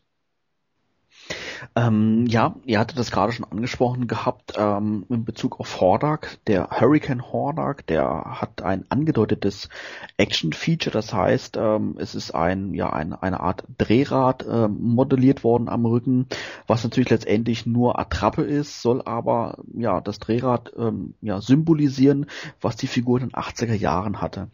Ähm, ich verstehe nicht ganz, warum sich Mattel jetzt hier den Aufwand macht, solche Action-Features anzudeuten. Also es muss ja letztendlich darauf begründet sein, dass die Fans das auch fordern. Was wiederum für mich ja heißt, die Fans, die, ähm, die wollen ja möglichst identische Figuren haben, wie es damals in den 80er Jahren war. Und wenn das allerdings der Fall ist, dann verstehe ich nicht, warum sie dann bei Figuren, ähm, ja, ich muss noch mal darauf zurückkommen, wie ähm, wie Leech ähm, ja nicht bemängeln, dass der Kopf halt nun doch drehbar ist und nicht wie es halt in den 80er Jahren war, halt äh, ja mit dem Oberkörper in einem in einem Guss gefertigt wurde. Wo ist ähm, der der Hintergrund, ähm, dass es dass sie den Aufwand betreiben, die Kosten betreiben, Action Features anzudeuten, aber letztendlich gar nicht drin sind. Also das ist tatsächlich nicht unbedingt auf Martell Smith selber gewachsen. Dazu gab es ein Interview mit Eric Dahlberg von den Four Horsemen für die Leute, die es nicht wissen, Eric Dahlberg ist im Grunde derjenige, der die Moto Classics Figuren designt. Also er ist von den Four Horsemen eigentlich der Federführende, während äh, Cornbell Mace beispielsweise hauptsächlich für die Zubehörteile bei den Classics Figuren zuständig ist. Und ähm, das Thema mit den angedeuteten Action Features hat ja im Grunde bei Optik begonnen Wo auf der Rüstung hinten das damalige äh, Drehrad äh, als Teil der Rüstung angedeutet wurde. Ähnlich ist es mit dem Drehrad von Cyclone bei seinem Gürtel passiert. Äh, bei Optik wurde diese Idee eigentlich als ganz, als ganz nettes Schmankerl und eine ganz nette Hommage an das damalige Action-Feature angenommen. Allerdings hat Chris Dolberg zugegeben, dass er sich selbst wohl getäuscht hat in dem, was die Fans generell wollen weil das Zahnrad bei Hurricane Hordak ja doch stark kritisiert wurde. Und er hat einfach gedacht, okay, den Fans gefällt das mit diesen angedeuteten Zahnrädern, mache mach ich es bei Hurricane Hordak genauso. Und es ist eben auf Ablehnung gestoßen, was ihm dann noch leid getan hat. Und Mattel lässt den Forceman da einfach freie Bahn. Sprich, äh, hätte Chris Dahlberg vorher gewusst, äh, dass die Leute auf dieses Zahnrad als solches, wie es jetzt äh, beim Prototyp zu sehen ist, verzichten wollten, hätte es wahrscheinlich nicht integriert. Da wäre es möglicherweise gewesen, dass er das Zahnrad stärker in die Rüstung als technisches Element eingebunden hätte. Oder andererseits hätte man auch die Originalrüstung von Hordak einfach neu bemalen können. Wäre möglich gewesen das ist halt einfach jetzt so gekommen, dass da einfach der Wunsch der Fans etwas falsch eingeschätzt wurde. Hm, ja, aber es gibt ja Figuren, da macht das durchaus Sinn. Uh, ich würde mal sagen, wie bei Optik, wo es sich sehr schön in die Modellierung mit einbindet. Mhm. Wo ich sagen würde, es ist wirklich komplett überflüssig, sind Hordak oder Cyclone. Ha, ich muss da wirklich sagen, also für mich macht dieses angedeutete Action-Feature eigentlich keinerlei, keinerlei Sinn, weil es ähm, es hat mit der Figur, mit dem Charakter an sich nichts zu tun. Es ist etwas, wo, ja, wo die Kinder oder in dem Fall wir erwachsenen Sammler eigentlich unseren Daumen hin tun, um das Action-Feature auszuführen. Das heißt, es gehört nicht zur Figur und wenn ich das Ding sowieso nicht benutzen kann, dann brauche ich es auch an der Figur nicht haben. Ganz genau das, was ich mir auch dachte. Es ist ja nicht Teil des Designs, so wie die Figur aussieht, sondern es war zweckmäßig damals. Es war notwendig, dass da ein Rädchen dran ist, man musste halt dran drehen, dran drehen fürs Action-Feature. Aber wenn nicht vorhanden ist, dann kann man es ganz weglassen. Ja, ich sehe das immer als Sache, ähm, wie man es andeutet. Wie gesagt, bei Optik hat es geklappt, bei Cyclone ist es für mich mittelprächtig, man hätte darauf verzichten können, ist so jetzt auch okay, stört nicht weiter. Bei Hurricane Hordak sage ich auch, man hätte entweder ganz drauf verzichten sollen oder man hätte es einfach viel stärker ins Design integrieren sollen, indem man es verändert hätte. Das damalige Zahnrad hätte man als solches auch wieder stehen lassen können, nur nicht ganz offensichtlich, sondern äh, mit mehr Details versehen. Meinetwegen kommen aus diesem Zahnrad dann noch ein paar rote Kabel, die irgendwo an der Rüstung enden, wodurch dann einfach irgendwas angedeutet wird, dass da vielleicht eine Art Energiebatterie für Hurricane Hordak vorhanden ist.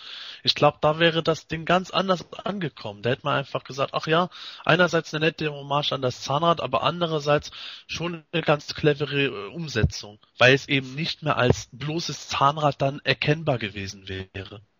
Genau, dadurch würdest du ja genau den Punkt, den Toni und ich ähm, kritisieren, dann ja kaschieren, dass du es dann nicht als reine Funktion für Kinderhand oder Erwachsenenhand ähm, darstellen würdest, sondern ähm, zum Charakter selber mit dem Charakter integrieren würdest. Genau. Also ich stelle mir vor allen Dingen äh, in, den Netz, in letzter Zeit immer so zukünftige Figuren vor, wo ich das als viel, viel schlimmer empfinden würde. Ich sag nur ein Wort, Dragstore. Mit Dragstore mit seinem Rad vorne. Ich stelle mir jetzt einfach ein dran modelliertes Rad vor. Ähm, erstens sinnfrei und zweitens sinnfrei. ja, Dragstore, da habe ich auch schon meine ganz eigene Wunschvorstellung, wie das mit dem Rad vonstatten gehen sollte. Aber da stimme ich direkt, wenn es dran modelliert wäre, fände ich es auch sehr sinnfrei. Wobei das ja wiederum dann ja so eine Überleitung wäre ähm, zu der Frage, es gibt ja bestimmte Charaktere, ähm, wo das Action-Feature einfach der, der, der Sinn der Figur eigentlich ausmacht. Und ohne Action-Feature ja die Figur, ja ich will nicht sagen sinnlos ist, aber einfach ähm, ja nicht unbedingt das darstellt, wie es vielleicht in den 80er Jahren war. Wie beispielsweise ähm, ja Mechaneck ähm, war einfach dazu da, dass er seinen Hals ausfahren konnte. Er war der Kundschafter. Letztendlich ähm, kann er das nicht mehr. Also zumindest mal nicht mit so, mit so einem Drehmechanismus. Oder anderes Beispiel mit äh, Cyclone, den seine, seine, seine Waffe, seine Eigenschaft, seine Kraft ist es nun mal, sie, seinen Oberkörper drehen zu können und auch das kann er jetzt nicht mehr. Ähm, ja, verliert die Figur eurer Meinung nach, eurer Meinung nach dadurch den, den, den Sinn ihre, oder besser gesagt ihre Daseinsberechtigung? Ja, aus ursprünglicher Sicht stimmt das schon. Also ohne dem Action Feature verlieren sie ihre Eigenschaft ähm, oder auch ihren Namen. Ich meine, Mechanic müsste man jetzt Don't Mechanic nennen. Ja, Aber- genau, sowas. Wir alle wissen ja, was er eigentlich kann. Und deswegen ist es in dem Fall jetzt nicht so schlimm eigentlich. Aber ich fände es zum Beispiel sehr schade bei Extender. Der, bei dem muss es schon irgendwie sein. Das meine ich. Das ist genauso eine typische Figur, die ohne Action-Feature einfach für mich, ja, wirklich keinen Sinn mehr macht. Ich sehe das ein bisschen differenziert. Ähm, ich gehe mal auf ein paar Beispielfiguren ein. Mechaneck habe ich gar kein Problem damit, dass der Hals nicht aus Farbe ist, weil ich hundertprozentig überzeugt bin, dass es einen austauschbaren Hals geben wird. Ähm, das genügt mir vollkommen. Bei Cyclone bin ich auch froh, dass er kein Action-Feature hat, weil ich ähm, ausgerastet wäre, wenn die Arme genauso wobbelig wie bei den früheren Figuren gewesen wären. Sprich, du hättest die Arme nach außen hin positionieren wollen, die wären einfach wieder runter an seine Hüfte rangefallen. Hätte ich doof gefunden. Andere Figuren, beispielsweise der Horde Trooper, wenn der mal erscheint, ohne sein Action-Feature wird der sehr viel beweglicher sein in der, im äh, Torso-Bereich. Bei Hurricane Hordak habe ich es auch schon gesagt. Oder ähm, nehmen, nehmen wir auch Blast Attack, der wird sich mit Sicherheit nicht in zwei Hälften spalten lassen, aber dadurch wird, noch, wird er halt eine bewegliche Hüfte erhalten. Also das, das sind für mich Sachen, oder bestes Beispiel Rayman. Der war dermaßen unbeweglich. Selbst die 2000X-Figur war verhältnismäßig unbeweglich. Ich freue mich auf einen Rayman, wo man endlich mal die Beine ordentlich bewegen kann, wo die Hüfte beweglich ist und überhaupt. Da äh, überwiegt für mich einfach der Sinn, dass die Figur einfach zahlreich positionierbar ist. Das ist für mich da wichtiger als dieses Action-Feature. Bei anderen Figuren aber wiederum tut's mir leid, dass kein Action-Feature dabei ist. Wie jetzt die Battle Armor Figuren. Die drei austauschbaren Brustplatten sind zwar äh, eine Notlösung meiner Meinung nach, aber das Action-Feature vermisse ich da schon, weil es eben für diese Figur so elementar war, dass ich sage, ähm, es geht für mich ein bisschen was verloren. Diese drei Austauschplatten sind für mich jetzt etwas witzlos, weil wer macht das schon ständig, dass er da irgendwo die Platten hin und her schiebt. Der hätte meiner Meinung nach auch ein erwachsener Sammler eher mal ein bisschen mit dem Finger auf die Brust getan, Brust gehauen und hätte das dann äh, umschwenken lassen. Ja, es gibt ja noch zwei ganz extreme Beispiele, nämlich Modulok und äh, b- b- b- b- helf mir mal, wie heißt er? Multibot. Multibot. Multibot. Multibot, ja. Ja, egal, das schiebe ich jetzt auf äh, meine Gehirnerschütterung. Also, ja, na klar, Multibot und äh, wie hieß der andere jetzt nochmal? Modulok? Monolog, ja. Nein, jetzt muss ich Ja klar, äh, Monolog und Multibot, die beiden leben von diesem Action-Feature, dass man sie auseinanderbauen und zusammenbauen kann, wie man möchte. Da finde ich sogar sehr, sehr interessant, wie sie das umsetzen werden. Mhm. Ja, das ist für mich auch ein Punkt, wo ich sage, da muss das Action-Feature als solches eigentlich vorhanden sein. Man hat ja bei Trapjaw gesehen, es ist möglich, Gelenke aller Arten so zu machen, dass sie auswechselbar sind. Zumal bei Modulog und Multibot die Beweglichkeit ja nicht drunter leiden würde. Im Gegenteil. Ja, aber nehmen wir doch das andere Beispiel, was auch Toni schon gesagt hat, Extender oder was äh, Jens sagte mit Dragstore.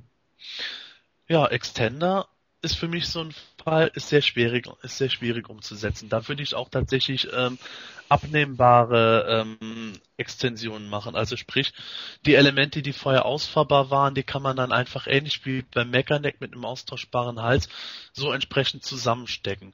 Du willst Extender mit ausgefahrenem Kopf, packst das Element dazwischen, zwischen Kopf und äh, zwischen Kopf und Torso, das Halselement. Ähnlich bei den Armen, bei den Beinen und beim Torso. Die Figur wird aber so oder so sehr teuer zu bewerkstelligen sein.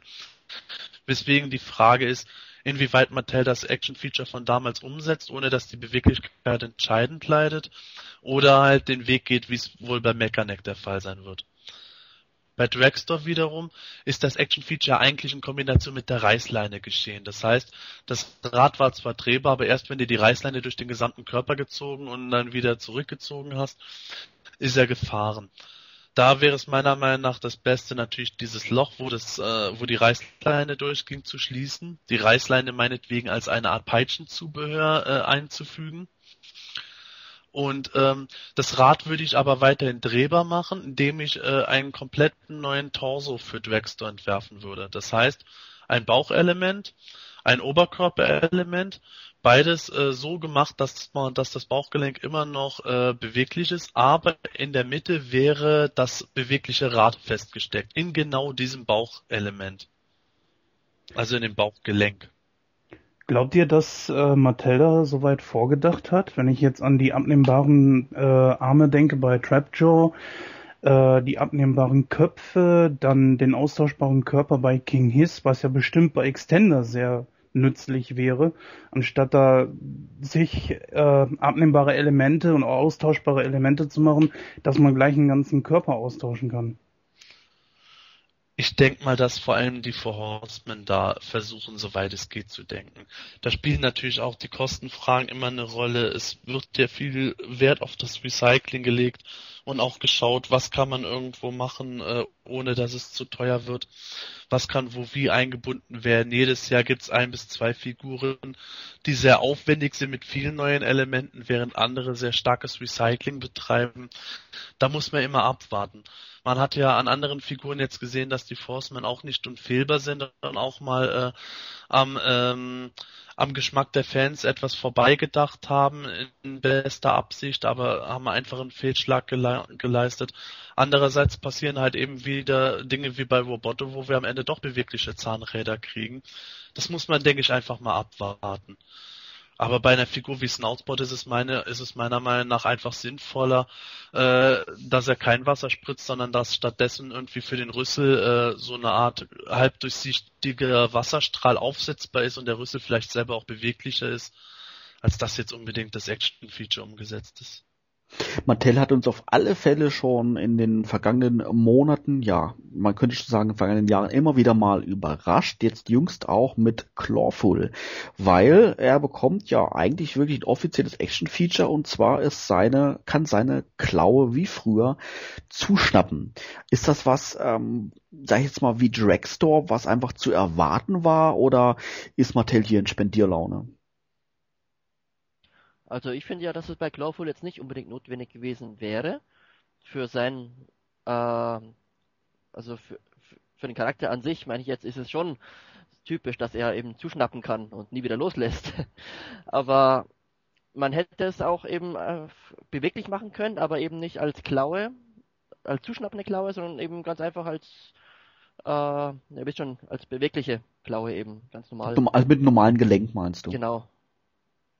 Sebastian, was denkst du, warum hat sich Mattel dann hierzu entschlossen, wirklich ein Action-Feature einzubauen? Ich habe keine Ahnung, ehrlich gesagt. Ich finde es auch in der Hinsicht von Mattel etwas inkonsequent, weil sie ja so stark auf den Kostenfaktor pochen.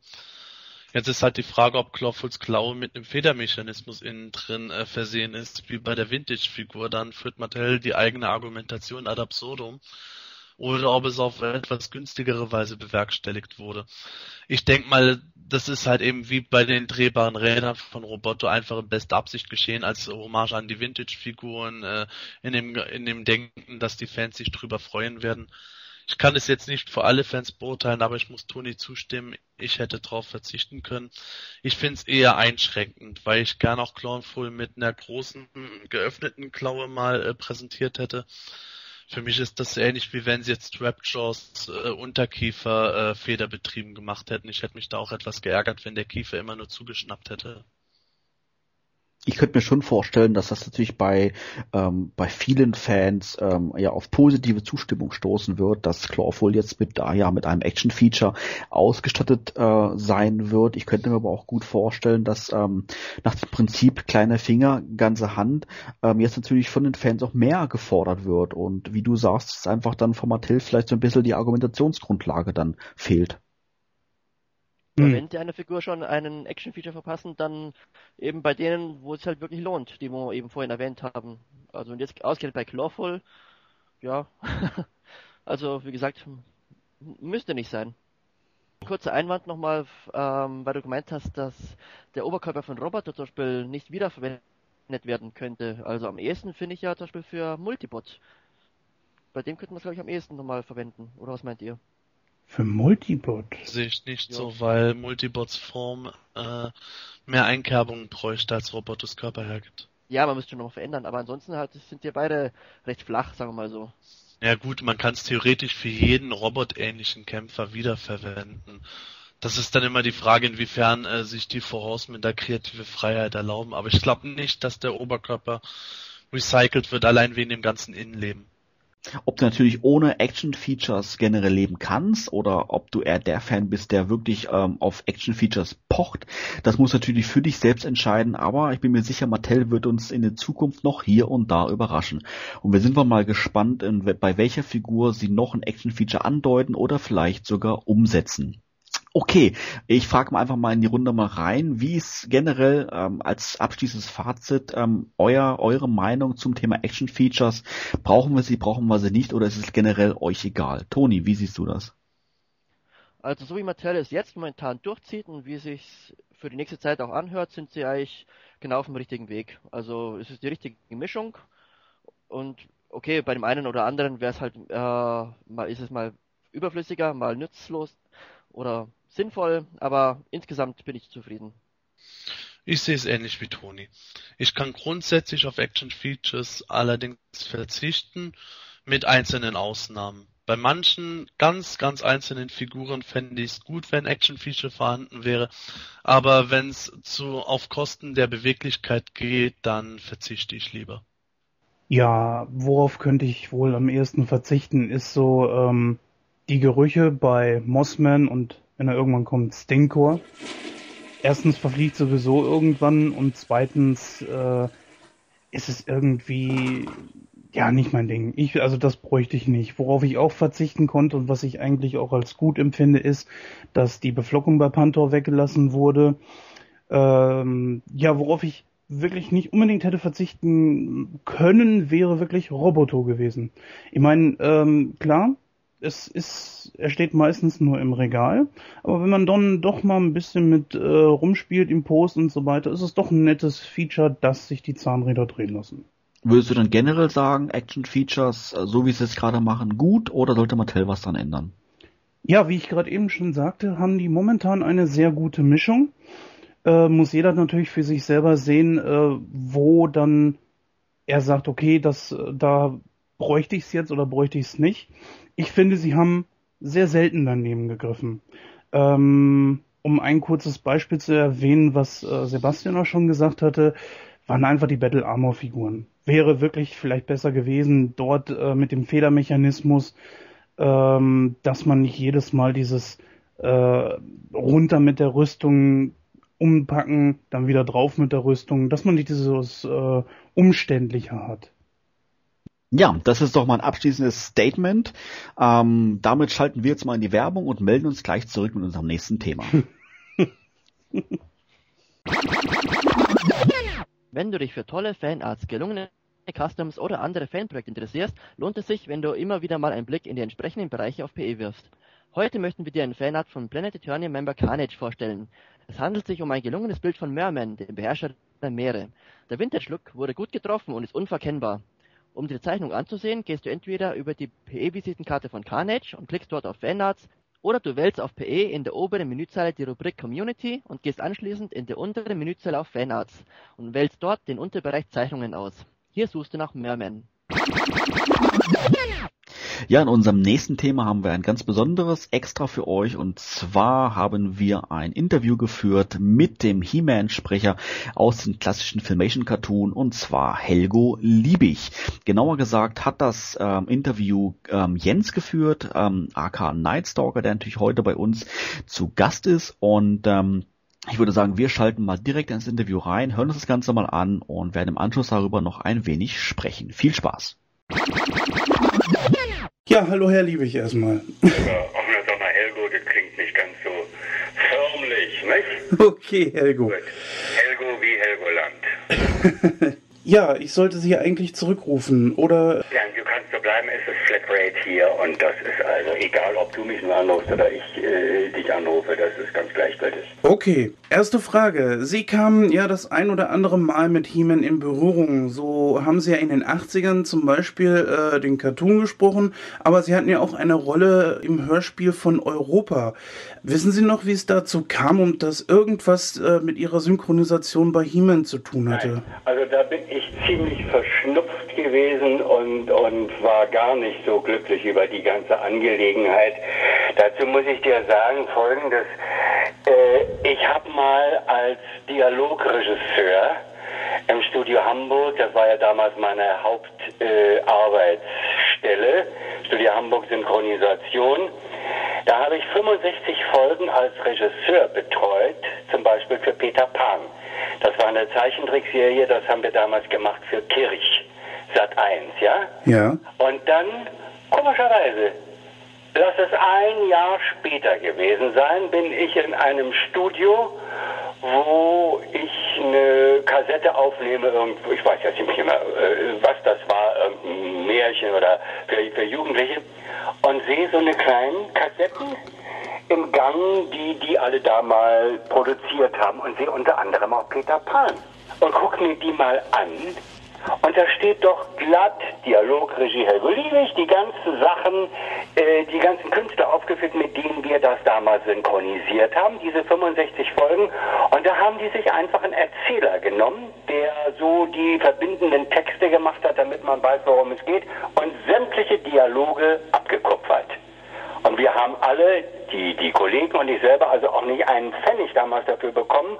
Und bei dem, bei der He-Man-Geschichte hier, da war klar, im Grunde genommen bei Europa habe ich also ganz viele Sachen gemacht und äh, hatte zugesagt, es hieß nur für irgendeine Produktion, können Sie schnell vorbeikommen. Ich wusste gar nicht genau, was es war, war auch gar nicht vorbereitet, habe da das Manuskript bekommen bei der Heike Dine Körting, die ja diese ganzen Sachen macht seit 100 Jahren und weiß ich nicht, wie viel goldene Schallplatten bekommen hat und so weiter und so weiter damals mit Fragezeichen und, und, und die ganzen Serien, die Sie alle, die wir alle kennen. Ja, und da habe ich also irgendeine Rolle gehabt, ich weiß gar nicht mehr, was es war, bis ich plötzlich gemerkt habe, ach guck mal die machen hier He-Man. Entweder haben sie es nicht gewusst, die Frau Körting, aber das kann ich mir im Grunde nicht vorstellen. Und äh, ja, das war eine einmalige, eine einmalige Gastgeschichte, die ich da gemacht habe. Freude gemacht hat sie mir nicht, als ich gesehen habe, was da los war. Nur hatte ich aber zugesagt und wollte nur nicht sagen, nö, also das, ich mache das nicht.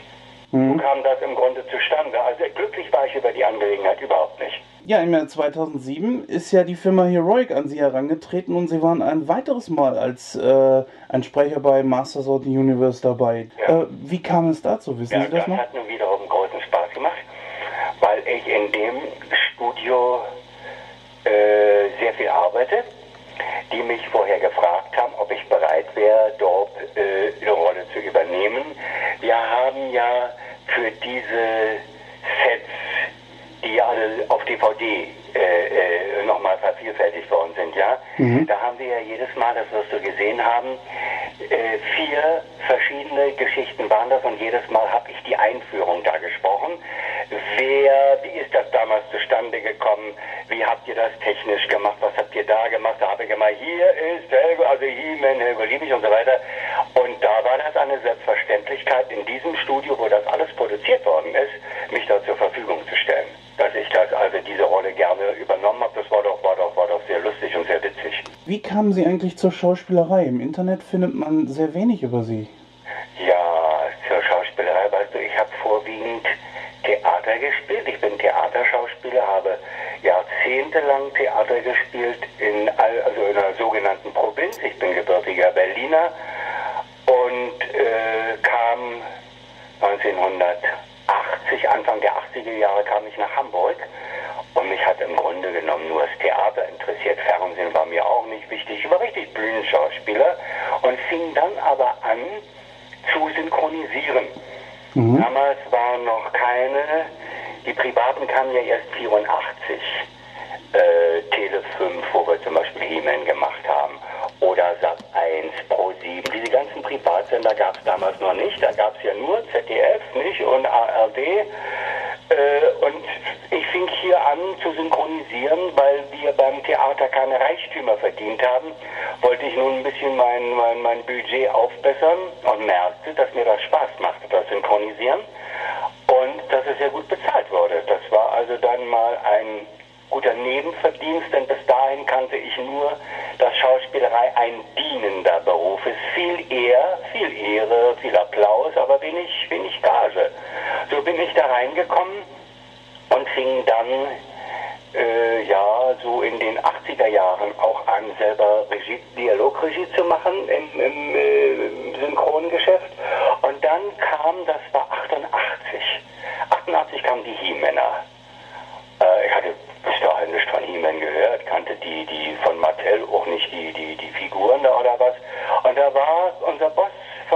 Hamburg, der sagte, lass uns einen äh, mal gucken, hast du Lust, das zu machen? Ich muss dazu sagen, das war damals schwere Arbeit, denn wir haben das in Nachtarbeit gemacht. Wir Kollegen, wir waren ja nur eins, zwei, drei Männer, eine Frau mhm. und haben dann sämtliche Rollen damals gesprochen. Äh, dafür waren wir ja nun Komödianten, die anderen waren auch von, von Hause aus äh, Theaterschauspieler. Äh, aber erstmal darauf zurückzukommen auf deine Frage, darum findest du wenig über meinen Werdegang, über mein, über mein Privatleben. Das wiederum, da habe ich mal ein langes Interview gemacht. Äh, die traten auch an mich heran. Ich habe denen das also genau wie bei dir gesagt, ja ist okay und, und, und wenn ihr da, ich brauche auch kein Honorar dafür, wenn es euch interessiert. Da habe ich ein großes Interview gegeben, da steht auch sehr viel über meine Anfängerzeit und über meine Theaterzeit. Und ähm, um es abzuschließen, es war nachher so, dass ich ab den 90er Jahren Anfang der 90er habe ich aufgehört, Theater zu spielen und habe mich voll und ganz nur noch um Synchron gekümmert und habe allerdings nun auch sehr viel Sprechertätigkeiten, die mache ich bis heute. Ich bin ja nun kein junger Mann mehr, He-Man ist ja nur, oh, weiß ich nicht, 23 Jahre oder noch länger her. Mhm. Und äh, ja, das dazu. okay. Äh, da Sie ja sagten, Sie haben Erfahrung als Schauspieler auf der Bühne, Sie sind äh, Hörspielsprecher. Wie wird es Ihnen denn gefallen, beziehungsweise was halten Sie generell von äh, Live-Hörspielen, wie bei zum Beispiel der drei Fragezeichen Live-Tour oder ähnlichem? Ja, das meinte ich vorhin mit den drei Fragezeichen. Das war ja auch bei Heike Dine Körtinge gemacht. Ich bin sehr befreundet mit dem Jens Babracek der ja da ordentlich dabei ist, würde mich auch interessieren, aber ich glaube, ich glaube, meine Zeit da jetzt, die ist vorbei. Denn die Hörspiele, die ich hier mache, NDR für den Norddeutschen Rundfunk, äh, die sind vorgegeben. Da ruft mich das Besetzungsbüro an und sagt, haben Sie Lust, die und die, der macht Regie und das geht da und da um und das wäre Ihre Rolle. Äh, Soweit kenne ich es. Ich habe das noch nie gemacht, aber meine, wenn sich die Frage stellen würde, ausprobieren würde ich es auf alle Fälle. Und was ist für Sie leichter zu synchronisieren? Ein Cartoon oder ein Film mit realen Schauspielern? Cartoon ist leichter. Cartoon ist insofern leichter, weil du die Mundbewegungen, die Lippenbewegungen, die sind nie so ausgeprägt wie zum Beispiel im Spielfilm. Und äh, also Cartoon ist auf alle Fälle leichter. Du musst natürlich so gut, du musst die Rolle gut machen. Das ist Voraussetzung, dass du einsteigst, komödiantisch, ob äh, komisch oder tragisch, wie auch immer, je nachdem, was verlangt wird. Aber du hast nicht diese fiese Arbeit, dass du genau die Mundbewegungen bedienen musst. Und das ist die, die Schwierigkeit bei Spielfilmen. Da kannst du manchmal verzweifeln, einfach auch wenn du einen schlechten Tag hast. Entweder bist du zu kurz oder du bist zu lang. Und manches Mal dauert das 16, 17 Mal, ehe ein kurzer Take dann im Kasten ist. Heutzutage werden die Sprecher ja meist äh, allein aufgenommen. Äh, wie finden Sie diese Methode und äh, ja, sprechen Sie lieber im Dialog? Ja, grässlich ist diese Methode. Jens, die ist ganz furchtbar. Als wir die He-Männer gemacht haben, ja, das war, wie gesagt, 1988 haben wir, glaube ich, angefangen damit. Ja, 88 war das. Mhm. Da waren wir alle versammelt, alle vier. Manchmal, wenn irgendwie wir noch einen Gast dazugeholt haben, waren wir fünf. Das war wie Bühne, das war wie Fernsehen, wo die Kollegen zusammen sind, wo wir voneinander abnehmen konnten, die Töne, verstehst du? Genauso wie wir uns jetzt beide unterhalten. So haben wir damals gearbeitet. Dann bei der zweiten Staffel, das war, ich glaube, das war ein paar Jahre später, da haben wir, glaube ich, nochmal äh, so und so viele Folgen gemacht, weiß jetzt nicht mehr wie viel. Da war ich Mutterseelen alleine, da war die Technik ja inzwischen so fortgeschritten, dass nur noch, wir nennen das Xen, wenn du alleine im Studio stehst und dir immer überlegen musst, wie dein Partner das gesagt haben könnte. Du musst lesen, wie ist der, wie ist der Text vorher, dass du einsetzen kannst. Aber das ist immer auf Verdacht. Und es klingt meiner Meinung nach steril. Du merkst auch an manchen Betonungen, dass der arme Kollege der Mutter Muttersinn alleine vom Mikro gestanden hat. Das ist natürlich, äh, es wird runter, runtergearbeitet, die, die Dispositionspläne heute, die sind mörderisch. Da ist nicht viel Zeit mal für ein privates Wort oder dass die Atmosphäre locker ist. Das hatten wir damals alles.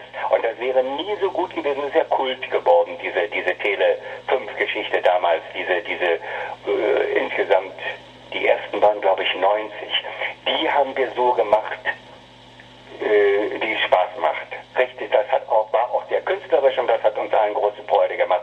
Nachher haben wir uns ja gar nicht mehr gesehen. Wir standen alleine, die, die anderen 30 Folgen oder was weiß ich, die habe ich dann runtergearbeitet. Muttersehen alleine in zwei, in zwei Tagen, sonst haben wir Wochen dafür gebraucht. Das ist natürlich eine reine finanzielle Geschichte, aber das ist unsere Zeit. Das merkst du übrigens nicht nur bei, bei, bei Cartoon, das merkst du bei allen möglichen. Selbst bei Spielfilmen wird heute so gearbeitet und das ist im Grunde eine Schande. Da mache ich aus meinem Herzen überhaupt keine Mördergrube und sage, das ist ganz fürchterlich. Überhaupt was die Tontechnik angeht. Du arbeitest am Dialog und gibst dir Mühe und denkst ans Publikum und dergleichen mehr. Und wenn du das nachher hörst, äh, ja, dann hörst du laute, laute, aggressive Musik, du hörst Autotüren klappen und vom Dialog, na, da musst du immer raten, was hat denn der nun gesagt? Und das ist sehr ärgerlich. Glauben Sie, dass man die Arbeit eines Synchronsprechers von dem eines Schauspielers trennen könnte, wie die Arbeit eines Bäckers und Konditor? Sind ja zwei verwandte Berufe, aber trotzdem separat gehalten. Ganz gewiss, ganz gewiss kann man das trennen. Es gibt Leute, die auf der Bühne hinreißend sind oder als Fernsehdarsteller, ja, du sagst, das ist ganz grandios, was der oder die machen. Wenn sie synchronisieren, dann sind sie plötzlich nicht mehr gut, weil die Technik die Hauptrolle spielt. Das ist genau wie beim Film oder beim Fernsehen. Die kann noch so prima sein. Hauptdarstellerin ist die Kamera.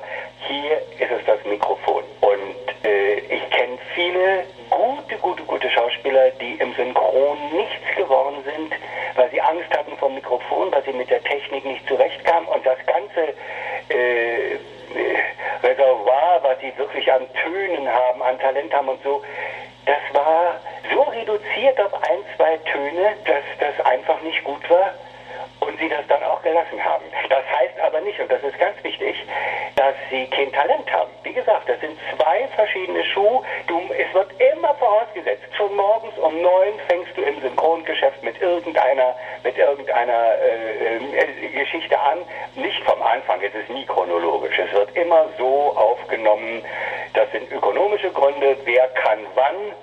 Äh, und darum geht es nie mit dem Anfang los und hört mit dem Ende auf, sondern es wird irgendwo, du musst morgens um neun schon anfangen zu schreien, zu weinen, zu lachen, wie auch immer, äh, nach dem, was dir da vorgeführt wird, wenn du synchronisierst. Während du beim, na schön, beim Fernsehen ist nicht viel anders. Die sind auch, arbeiten auch nicht chronologisch. Beim Theater hingegen hast du diese Chronologie, dass du richtig dir eine Rolle erarbeitest. Hier musst du reinspringen und sofort parat sein. Ja, es gab ja ein paar Kollegen von Ihnen, die mit ihrer Stimme immer wieder für eine Rolle, äh, die haben immer wieder mit einer Rolle assoziiert werden, wie zum Beispiel Tommy Pieper mit Alf.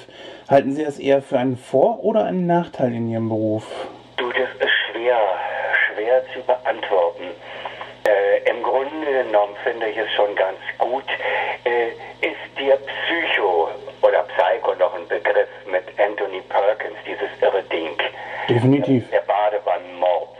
Mhm. damals, das ist ja Hitchcock, nicht? Und das hat zum Beispiel ein Kollege von mir, der Eckhard Dux, der hat, war festgelegt, also was heißt festgelegt? Er war Auflage. Wenn ein Film von Anthony Perkins kam, musste Eckhard Dux, der inzwischen alter Herr ist, den synchronisieren. Und das hat er gemacht, bis, bis er gestorben ist. Und es wäre, glaube ich, äh, unangenehm gewesen oder man fühlt sich ein bisschen betrogen, wenn der eine andere Stimme gehabt hätte. Also man hat diese Stimme, die meisten wussten gar nicht, wer das gemacht hat, damit identifiziert. Eine andere Sache, es gab, gab oder gibt ja eine berühmte französische Schauspielerin, Jeanne Moreau, die ist von drei oder vier verschiedenen Schauspielerinnen hier synchronisiert worden in Deutschland und zwar immer nach der jeweiligen Rolle. Wenn das sehr erotisch war, holte man die und die. Wenn das äh, ja ein ziemlich ziemlich normales Dialogstück äh, gewesen ist, dann war das Rosemarie Fendel, die ja wunderbar synchronisiert und alle auch Elisabeth Taylor, Elizabeth Taylor gesprochen hat, die jetzt gestorben ist und so weiter. Aber ich finde schon, dass äh, dass nicht immer jemand anders spricht, sondern dass man äh, an die Stimme, an die ist ja das Persönlichste, das wir haben. Ich hatte einen sehr berühmten Theaterkollegen, der mir mal erzählt hat,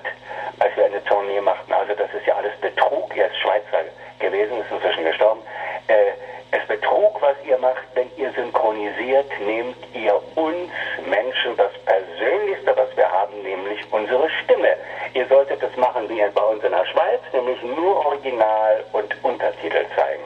Und ich bin davon gar nicht begeistert oder in den seltensten Fällen, weil ich dann da unten gucken muss, was sagt er denn nun? Englisch mag, ich mag ja noch gehen, Französisch, wenn ich in der Pfeife, da müsste ich immer unten nachgucken und sehe die Gesichter dann nicht. Also ich finde das mit dem Synchronisieren sehr gut. Äh, das ist bei uns in Deutschland ja sehr ausgeprägt und äh, mir gefällt es so, aber mh, ich finde es gut, wenn einer festgelegt wird, solange er arbeiten kann und, und, und zur Verfügung steht, dass man ihn damit identifiziert. Ich finde es gut. Okay, kommen wir nochmal zurück zum Cartoon. Ähm, wie lange dauert es insgesamt, bis der gesamte Zeichentrick eigentlich fertig war? Du meinst eine Folge? Äh, nee, alle Folgen, die es gab. Der gesamte, die gesamte Serie. Ja, das war, das war zu Beginn, als wir angefangen haben, 88. Du, da hat das, da hat das, da, diese, die, ich glaube, es waren 60 Folgen, die wir zuerst gemacht haben. Das hat ein paar Monate gedauert. Denn, ja, natürlich, wir haben 30, ja, ja, ja, ja, wir haben nun nicht durchgearbeitet. Wir haben 14 Tage äh, jede Nacht gearbeitet, dann haben wir Pause gemacht, dann wieder. Wie äh, genau, das weiß ich nicht mehr. Was hat lange gedauert? Das ging nicht ruckzuck. Können Sie äh, sich eigentlich noch Filme Serien ansehen wie jeder andere oder kommt da doch manchmal der Profi in Ihnen hoch und der dann anfängt, die Szenen zu analysieren? Nee, also das ist genau, ob ich mir eine Serie angucke oder ins Theater oder ins Kino gehe. Da bin ich so kindlichen Gemütes, weil ich mich überraschen lassen will, weil er einsteigen will, weil ich Freude dran haben will und, und, und mitgehen will. Ich merke nur, wenn das nicht der Fall ist, dann stimmt irgendwas nicht. Und dann fange ich an, fachlich zu gucken. Und es ist dann schade, dann ist die, die, ja, die Freude ist weg, nicht? Oder, mm, ja doch, Freude ist das richtige Wort, denn ich möchte, möchte mich überraschen lassen, ich möchte, möchte mitleiden oder mitlachen und äh, wenn ich merke, äh, nee, das ist vor allem, wenn ich merke, es ist mit der heißen Nadel gemacht, es ist lieblos sondern einfach runtergekurbelt, so wie eine B-Produktion. Ich habe vorhin nämlich vergessen zu sagen, manche Sachen, die wir synchronisiert haben, egal ob es jetzt amerikanische oder französische Geschichten oder englische waren, die waren, das, man kann nicht immer nur große Kunst machen, die waren nachher im, in der Synchronfassung besser das Original. Das ist auch vorgekommen. Und dann hat es sehr viel Freude gemacht und hat sehr viel mit unserem Beruf zu tun. Denn im Grunde dürfte es nicht heißen Synchronsprecher. Wir sind Synchronschauspieler. Und das müsste sich endlich mal durchsetzen. Gut, zwei Fragen noch, dann sind wir eigentlich auch schon durch. Und zwar? Ähm, ja, was ist denn für Sie die bekannteste Rolle gewesen als Synchronsprecher? He-Man. Definitiv He-Man. He-Man hat mich, also du, die anderen Rollen, muss ich dir sagen, ich habe wunderschöne Sachen gemacht. Ich habe viel Mist gemacht auch. Ich weiß nicht, ob da noch die, die Dinger da in den 80er Jahren, das wird dir äh, kein Begriff sein, als das losging mit den Privatsendern. Heute, wenn du ab mittags guckst, egal bei den Privaten, es wird gequatscht und gequatscht. Die Salisch und Vera, ich weiß nicht, ob es überhaupt noch gibt, äh, wie heißt denn die andere, diese zwei bei Calvas oder, das kannst du überhaupt ja nicht sehen, das ist ganz fürchterlich. Das gab es damals alles nicht. Denn da, um das Programm auszufüllen, hatten Kirch zum Beispiel massenhaft Serien eingekauft. Äh, General Hospital, Reich und Schön, äh, Springfield Story. Da, die wurde hier in Hamburg gemacht. Das war die erste äh, lange Soap, die hier gelaufen ist, die wir in Hamburg synchronisiert haben. Du glaubst nicht, das ging jahrelang. Da habe ich mir übrigens mein Rüstzeug geholt. Das war eine Knochenarbeit. Da musstest du morgens um neun Uhr vom Mikrofon stehen und die mussten so und so viele Folgen fertig haben, immer schon 30 im Voraus, damit äh, der Moloch da äh, Fernsehen gefüttert worden ist. Und äh, leider, da haben wir, hat dieses Studio damals, das was gemacht hat, du, die haben ein Heer von Schreiberlingen gehabt. Da haben alle möglichen Sprecher hier, die sonst naja, sagen wir mal, nicht sehr begabt waren. auf alle Fälle. Das musste bedient werden. Die wurden nur auch engagiert dafür. Von ein bisschen Demut war, die wir beim Theater gelernt haben, war nicht die Rede. Sie glaubten plötzlich, sie sind große Künstler. Kein Mensch hat ins Rollenbuch geguckt, das in der Kantine lag und sich da mal ein bisschen informiert, was spreche ich da eigentlich, sondern nur gezählt, wie viel Takes habe ich, was verdiene ich heute. Und das ging ein paar Jahre gut, diese, diese Seriengeschichten. Du, da habe ich, da habe ich, nicht, wie viele Rollen sprechen dürfen, sag ich immer. Denn wie gesagt, wir kamen vom Theater her und hatten da äh, eine andere Einstellung als die Kollegen, die nachher nur synchronisiert oder vielleicht mal ein paar Fernsehrollen gemacht haben. Das ist da schon ein großer Unterschied gewesen, dass die Ernsthaftigkeit bei Theaterschauspielern eine andere ist als bei denen, die also nur die nur Fernsehen machen oder oder ja synchronisieren.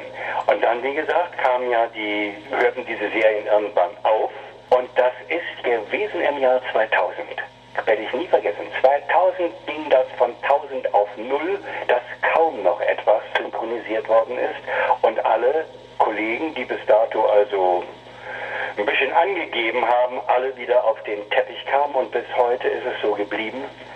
Auch Hamburg ist nicht mehr die Synchronstadt, die sie mal gewesen ist. Die meisten Firmen sind ja nach Berlin gegangen oder in Köln wird auch sehr viel gemacht. Und wenn wir das Handwerk nicht richtig können, dann bleibt man auf der Strecke. Was bedeutet es Ihnen, dass nach über 20 Jahren die He-Man-Fans sich immer noch an ihre Arbeit im Cartoon erinnern? Eine Menge. Du glaubst gar nicht. Also, damit nicht so dramatisch wird, ich glaube, ich hätte Hamlet spielen können oder irgendeine große Bühnenrollen im Theater. Das hätte für die Popularität nicht so reingehauen. Also ein Beispiel. Ich sitze mit Freunden in Hamburg hier und bin zu einer Geburtstagsfete eingeladen. Das waren alles vorwiegend ältere Leute. Und der Sohn war, des, des Geburtstagskindes war um die 28 vielleicht oder was. Und wir quatschen, erzählen, das ist ganz nett. Ich dachte, naja, schön, also irgendwann kannst du nach Hause gehen, weil ich für Feiereien nicht so sehr bin. Und irgendwie kamen wir auf He-Man. Das ist damals, ich glaube, es zwei Jahre her, auf Arte abends wieder. Und da sagte jemand, also eine Freundin von mir, du, der Helgo hat das damals, der fiel aus allen Wolken, der war platt, der lag mir zu Füßen. Also du bist He-Man. Ich sag ja, da war der zehn, was weiß ich, oder zu dieser Zeit. Das hat er dann gleich rum erzählt und ach, wärst du so nett, würdest du mir hier drauf sprechen. Äh, bei der Macht von Rayscar, ich habe die Kraft und wärst du so nett, mir äh, meine Telefonansage zu besprechen. Dann habe ich mal äh, einen Gastauftritt gehabt, Family Guys, kennst du auch, nicht? Definitiv, ja. Ja, und da wollten, wollten die Jungs von Fox, die haben gesagt, ähm, äh, wärst du bereit und wir können nicht viel zahlen, ich sage es gut. Äh, da nur mal kurz, das machen wir eine, eine, eine Schaltung von hier, ich glaube es ist in Köln oder sonst wo gewesen, hier nach Hamburg. Und ich sage gut, ist okay, ich weiß hier ein Studio, wo wir das machen können. Hab das gemacht, also die paar Sätze He-Man und dann sagten beide, das waren nun wirklich keine, keine, keine, keine Kinder mehr, die waren um Anfang 30, wärst du bereit, uns jeweils unseren Anrufbeantworter mit He-Man zu besprechen? Ich sage, klar, mache ich gerne, habe natürlich dann deren Namen hier sowieso und wir müssen auf Eternia äh, ein bisschen für Ordnung sorgen und wenn wir wieder zu Hause sind, könnt ihr uns anrufen, so ungefähr. Das hat schon, das hat schon großen Spaß gemacht. Du, ich habe Fans, die inzwischen 30 sind, die kommen nach Hamburg, um hier sich auch noch Autogramme abzuholen. Sowas gibt es wirklich noch. Und äh, was da aus dieser ganzen He-Man-Geschichte geworden ist, davon haben wir uns damals, das haben wir uns ja nicht träumen lassen. Du stehst in der Dunkelkammer, du synchronisierst das mit viel Freude. Ich habe ja jetzt die sämtliche, alle Folgen von einem Fan äh, geschenkt bekommen, der sie alle mir nochmal kopiert hat. Und ich kann mich manches Mal nicht mehr erinnern an die Folgen. Also das ist über 20 Jahre her, das weiß ich nicht. Ich weiß aber immer nur, dass wir, dass es Spaß macht, sich die anzugucken und wusste nicht, bis ich ins Internet geguckt habe, wie viele Clubs da noch gibt und, und wie genau das analysiert wird. Und im Grunde genommen, und das sage ich jetzt ohne anzugeben, bin ich und unsere Crew, wir sind im Grunde die, die das damals wirklich berühmt gemacht haben. Auf Tele 5 lief es ja zuerst und im Grunde genommen werden wir damit Ja, natürlich, klar, sonst hätte ich nicht um das Interview gebeten. Ja. Ich erinnere mich da an einen schönen Satz, den Sie damals zum zehnjährigen Bestehen von He-Man.de gesagt haben. Ja. Sie hat nämlich gesagt, wir werden uns gegenseitig nicht vergessen. Ja, und den, ganz ehrlich, den fand ich so toll. Und damit möchte ich Sie dann auch aus diesem Interview entlassen und möchte einfach sagen, wir werden Sie auch nicht vergessen. Definitiv nicht. Danke ich dir. Ja? Alles Gute und prima Jens. Herzlichen Dank. Bis bald. Ja, ciao. Ja, tschüss. Ja, das waren natürlich einige interessante Sachen, die uns Helgo Liebig hier im Detail verraten hat. Ähm, Jens, erzähl doch mal ein bisschen, wie ist es denn generell dazu gekommen, ähm, dass du mit Helgo Liebig ein Interview führen konntest? Ja, bereits im letzten Jahr konnte man ja auf Planet Eternia direkt auf der Startseite ein zweiteiliges Interview mit Thomas Kästner sehen. Das äh, hatte sich dann äh, nach ein paar Anfragen dann ergeben. Und ähm, ich hatte natürlich auch ein paar mehr Anfragen und unter anderem auch für Helgo Liebig und ähm, hätte natürlich bei ihm zu Hause persönlich anrufen können, aber habe ich mir gedacht, nein, das machst du nicht, rufst du bei der Agentur an. Ähm, ja, das habe ich auch gemacht. Man wollte es weiterleiten und um nicht zu weit auszuholen, ähm, habe ich dann insgesamt dreimal angerufen und das zog sich dann alle zwei Monate, zwei, drei Monate. Ich wollte ja auch nicht zu aufdringlich sein. Ja, bis ich dann äh, beim dritten Mal äh, die Message gekriegt habe, rufen Sie doch einfach bei ihm persönlich an. Ich so, na, das kann man, kann man nicht machen. Äh, ja, doch, ich gebe Ihnen die Adresse. Ich sage, ich habe die selber. Ähm, da, äh, ich sage, ich möchte einfach nicht so dreist sein. Das wäre mir ein bisschen unangenehm. Ja, dann machen Sie das doch so, äh, dass wir Ihnen gesagt haben, machen Sie das.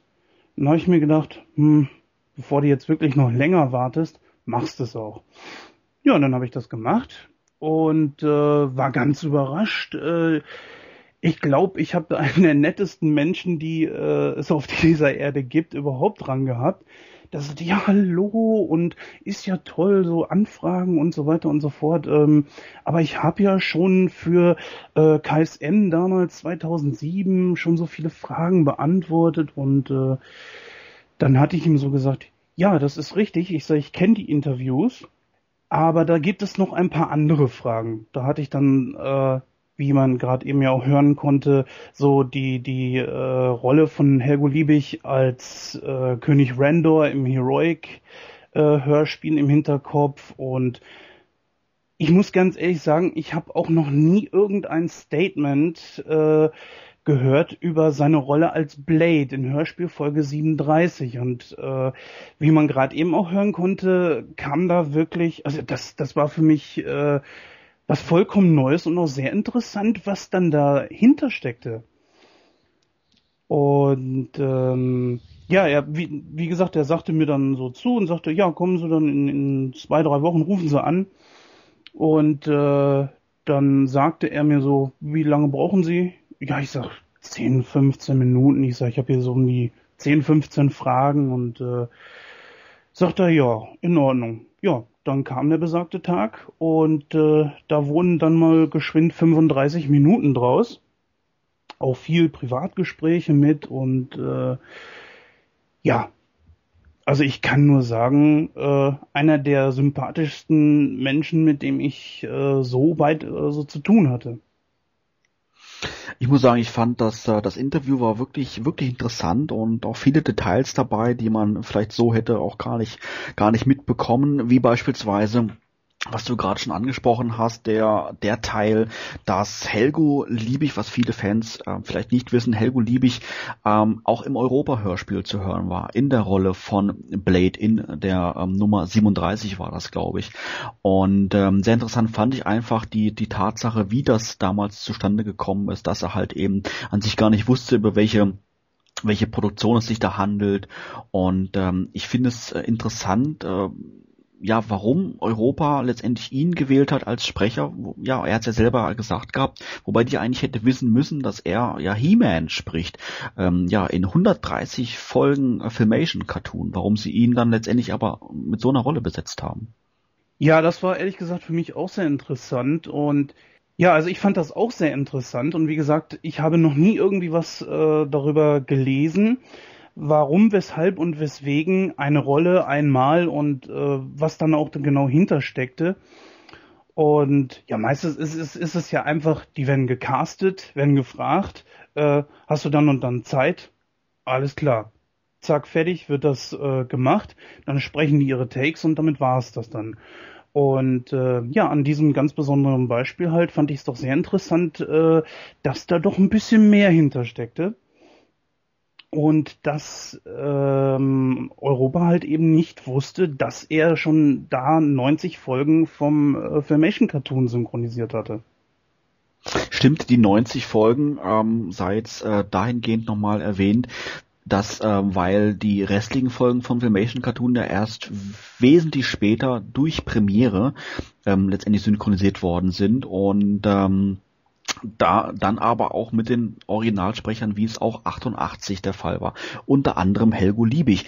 In dem Zusammenhang hat er auch noch eine ganz interessante Tatsache erwähnt gehabt, äh, und zwar, dass äh, 1988 die, ähm, der erste Teil der ähm, Filmation Cartoons ähm, in der Weise synchronisiert worden wurde, dass alle Sprecher, in dem Fall waren es drei Männer und eine Frau, zur gleichen Zeit im Studio waren und äh, ja, eine Cartoon-Folge mehr oder weniger dann komplett aussynchronisiert haben. Im weiteren Verlauf, sprich bei der Nachsynchronisation von Premiere, lief das Ganze nach ähm, ja, neuen Methoden ab, nach modernen Methoden ab, nach wirtschaftlichen Methoden ab, dass halt die Sprecher einzeln im Studio sind und ähm, ja, die einzelnen Charaktere, die einzelnen Synchronsprecher sich gar nicht sehen. Ähm, Herr Liebig hatte gesagt gehabt, dass, ähm, dass er die Methode ja ja wirklich schlecht findet und er der Meinung ist, dass man das auch in heutigen Produktionen und auch Spielfilmen auch hört, dass die Sprecher so nicht sauber aufeinander eingehen. Ähm, Toni, du bist ja auch bekennender Filmfan. Würdest du sagen, dass du, dass du solche Sachen, solche ähm, ja, Synchronisation erkennst oder dass du das raushörst bei den heutigen Spielfilmen? Oder würdest du sagen, davon merke ich jetzt so eigentlich nichts?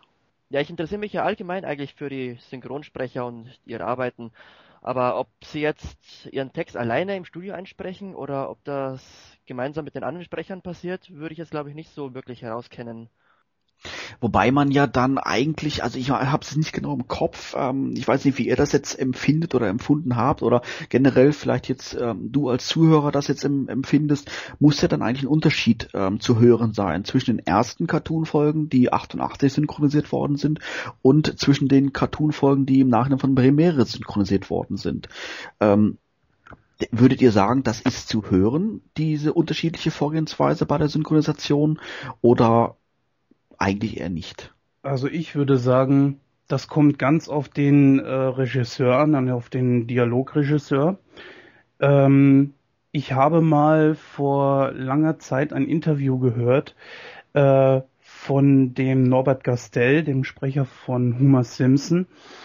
Ähm, das war, glaube ich, ein Jahr nachdem die Elisabeth Volkmann gestorben ist.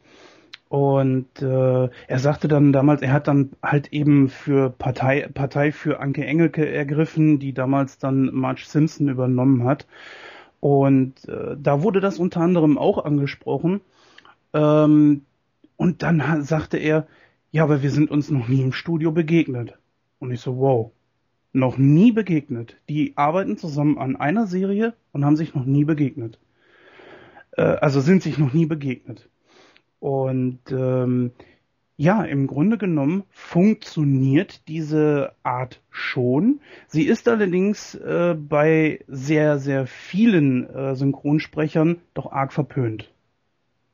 Also ich kann das aus wirtschaftlicher Sicht äh, nachvollziehen, weil, naja, nehmen wir einfach mal einen Film, wo Synchronsprecher A und Synchronsprecher B Wäre natürlich schön, wenn die äh, im Dialog einsprechen können, aber sagen wir mal, Synchronsprecher B kann eben nur am Dienstag und muss dann auch gleich wieder weg und Synchronsprecher A am Mittwoch. Ähm, da müsste man wieder einen gemeinsamen, wenn man das unbedingt im Dialog einsprechen wollte, einen gemeinsamen Termin finden und da müssen auch wirklich beide können und äh, ja, das ist alles sehr zeit- und auch sehr kostenaufwendig. So ist es unabhängig davon, wann die Zeit haben. Äh, die Takes, beziehungsweise Im Synchron heißt das Xen. Dann werden die halt einfach geixt, werden allein aufgenommen und hinterher wird das sinnigerweise zusammengeschnitten zu einem Dialog. Also es funktioniert schon. Und ähm, ja, ich glaube, viele Synchronsprecher würden mich jetzt am liebsten lünchen, aber es funktioniert auch sehr gut. Ich kann verstehen, dass die das, äh, die meisten haben natürlich auch eine schauspielerische Ausbildung, haben viel am Theater gespielt, Fernsehen und so weiter, dass die das gerne im Dialog aufnehmen würden. Ähm, aber ich muss sagen, ich äh, kann das wirklich aus wirtschaftlicher Sicht nachvollziehen. Also ich kann es ja auch verstehen, dass es den Sprechern an sich besser gefällt, wenn sie jemanden vor sich sehen oder jemanden haben, auf den sie sich einfach einlassen können, weil es vom, vom Gefühl her einfach besser ist. Aber ich denke mal, die professionellen Sprecher, die können sich das, können sich das auch richtig vorstellen, als wenn sie mit jemandem reden würden, gerade in dem Moment. Und deswegen fällt es dem Hörer gar nicht so sehr auf. Ich meine, das ist ja auch ein allgemeines Problem heutzutage, auch bei den Schauspielern, dass sie ja durch die CGI-Effekte heutzutage oft mit jemandem reden, der eigentlich gar nicht wirklich da ist oder sich was vorstellen müssen. Also für den Zuschauer oder für den Hörer klappt's, aber für sie selber, für den Sprecher oder für den Schauspieler ist es natürlich unangenehm. Also ich denke, dass es uns vielleicht als Laie irgendwo einfach die, die Professionalität vielleicht fehlt, das halt genau rauszuhören. Und ich denke mal, ähm, dass ein Profi wie jetzt nun mal Helgo Liebig ähm, dir genau sagen kann, ähm, ja, hier und da hätte man das anders machen können, wenn eben halt ein Dialog stattgefunden hätte. Und äh, aus, aus wirtschaft, wirtschaftlicher Sicht muss ich natürlich da recht geben, ähm, Jens, ähm, dass es natürlich so wesentlich einfacher ist, den Einsprecher an dem Tag zu holen, den Ansprecher halt an dem Tag dann in, ins Studio zu holen. Aber ähm, Herr Liebig hat es auch noch äh, angedeutet gehabt oder angesprochen gehabt, was natürlich fehlt ist, du kannst natürlich einen Satz, der auf dem Blatt Papier steht, natürlich auf verschiedene Weisen ähm, aussprechen. Du kannst vielleicht dann noch äh, in Klammern erwähnen, welche Gefühlslage da in diesen Satz ähm, hineingelegt worden ist. Aber ich denke mal, um es hundertprozentig passend zu machen, wäre es schon besser gewesen, ähm, ja, das Ganze im Dialog auch aufzunehmen und ähm, nicht separat. Und ich könnte mir vorstellen, wie gesagt, vielleicht für einen Laien nicht unbedingt hörbar, aber für einen Profi schon, dass es da einfach zu ähm, ja, zu, zu Diskrepanzen einfach kommt, ähm, weil einfach nicht gewusst wurde, wie mein Vorgänger das genau eingesprochen hat. Wobei ich dazu ähm, ja auch denke, dass es nicht unbedingt, dass es nicht unbedingt ein besseres Endergebnis erzielen muss, wenn die Leute zusammen äh, in einem Studio das gemeinsam einsprechen. Äh, der Herr Liebig hat ja auch äh, diese Fließbandproduktion aller RTL äh, Mittagsserien erwähnt gehabt, wo man halt in Synchronisation aller Reich und schon, schon häufig gemerkt hat, dass das einfach schnell runtergekurbelt werden musste und dass da jetzt auch von der Regie etc. aus jetzt nicht besonders viel äh, Zeit und Wert äh, drauf gelegt werden konnte, dass das jetzt wirklich absolut glaubhaft rüberkommt in den Stimmen. Und äh, da bringt es auch nichts, wenn die Leute zusammensitzen irgendwo. Äh, und die Produktion muss aber so ratatat runtergeschraubt werden, dass das, dass das einfach äh, nur, nur schneller durchgelesen wird. Also ich kann mir durchaus vorstellen, dass äh, separat einsprechende Sprecher mit einem guten Regisseur und genügend Zeit und Elan dahinter ein durchaus besseres Ergebnis auch erzielen können als äh, ein gemeinsames Team, das aber unter enormem Zeit- und Qualitätsdruck steht. Also da kann ich mal eine kleine Anekdote erzählen, wenn das jetzt nicht zu lang wird. Äh, ist das okay? Das sehen wir, wenn die Anekdote fertig ist. 15 Minuten später, ja, das war's schon. Ja, Jens, ist aber zu lang. Genau. ja, an dieser Stelle kann ich da mal eine kleine Anekdote äh, in den Raum werfen. Damals, als ich das Interview mit Thomas Kästner hatte, ähm, habe ich einen ganz, ganz anderen Einblick in diese äh, Welt, sag ich mal, in die Branche bekommen. Und ich bin natürlich kein Experte, aber ich habe jetzt äh, schon das ein oder andere Mal mit einem Synchronsprecher gesprochen. Und besonders bei Thomas Kästner war das damals zu merken, dass diese Methode auch sehr unprofessionell ist. Es gibt Fans, die sind, wenn die hören, ja, das war mein Job, damit verdiene ich meine Brötchen. Was wollt ihr von mir? So nach dem Motto. Äh, wenn die Synchronsprecher dann so reagieren. Und viele haben sich dann in dem Moment äh, bei diesem Interview mit Thomas Kästner auch gewundert. Und genauso wie ich, ähm, dass er im Grunde genommen gar nichts darüber weiß.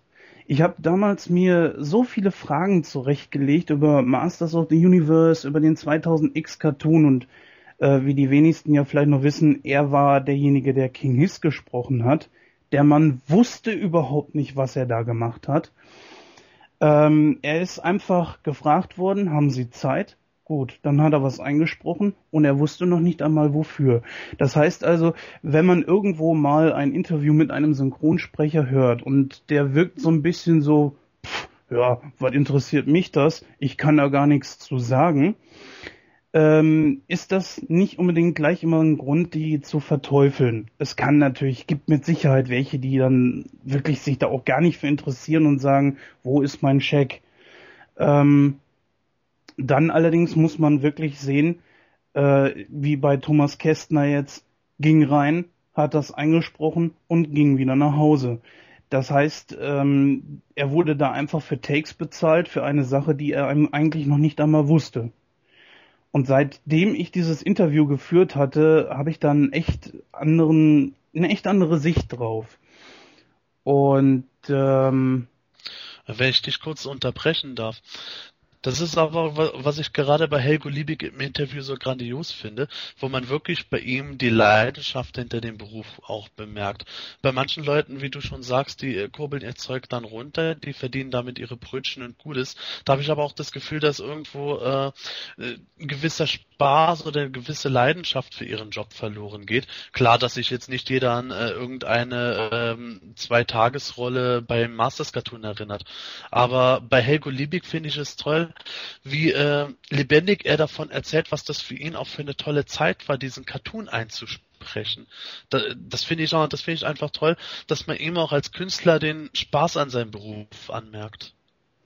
Ja, das, äh, ich, ich sag mal, es gibt ja wirklich auch Ausnahmen von Sprechern, die dessen Rolle die ganz, das ganze Leben begleitet. Nehmen wir jetzt zum Beispiel die drei Fragezeichen, die ich glaube schon seit über 30 Jahren äh, die drei Sprecher diese Rolle da haben.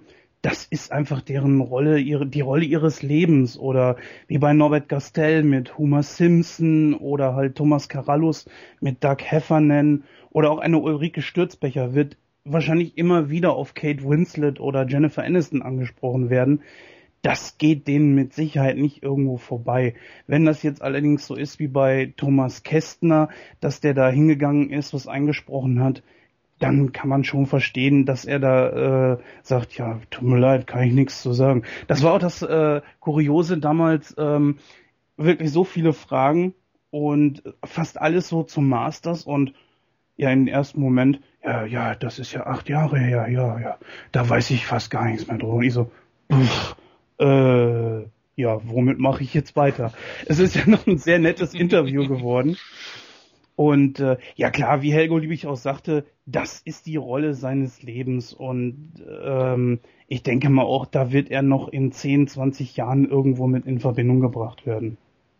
Also ich muss, ich muss sagen, ähm, wo ich das Interview jetzt gerade wieder gehört habe, ich finde trotzdem nach all den, den Jahren, weil er, der Helgo Liebig ja, äh, der Herr Liebig gerade selber im Interview gesagt hatte, dass er in die Jahre gekommen ist, um es mal so auszudrücken, finde ich trotzdem, dass seine Stimme noch, ähm, also ich würde sagen, genauso klingt wie damals im Cartoon vor 20 Jahren. Also ähm, ich habe während des Hörens ja lebhaftig ähm, mir den Cartoon He-Man vorgestellt, wie er da gerade die Sätze halt spricht, wie der Herr Liebig, Herr Liebig sie gerade gesagt hat. Und ähm, ja, also wie gesagt, ich finde es ähm, ja eigentlich verblüffend, die, dass die, ähm, die Stimme halt wirklich noch genauso klingt wie damals.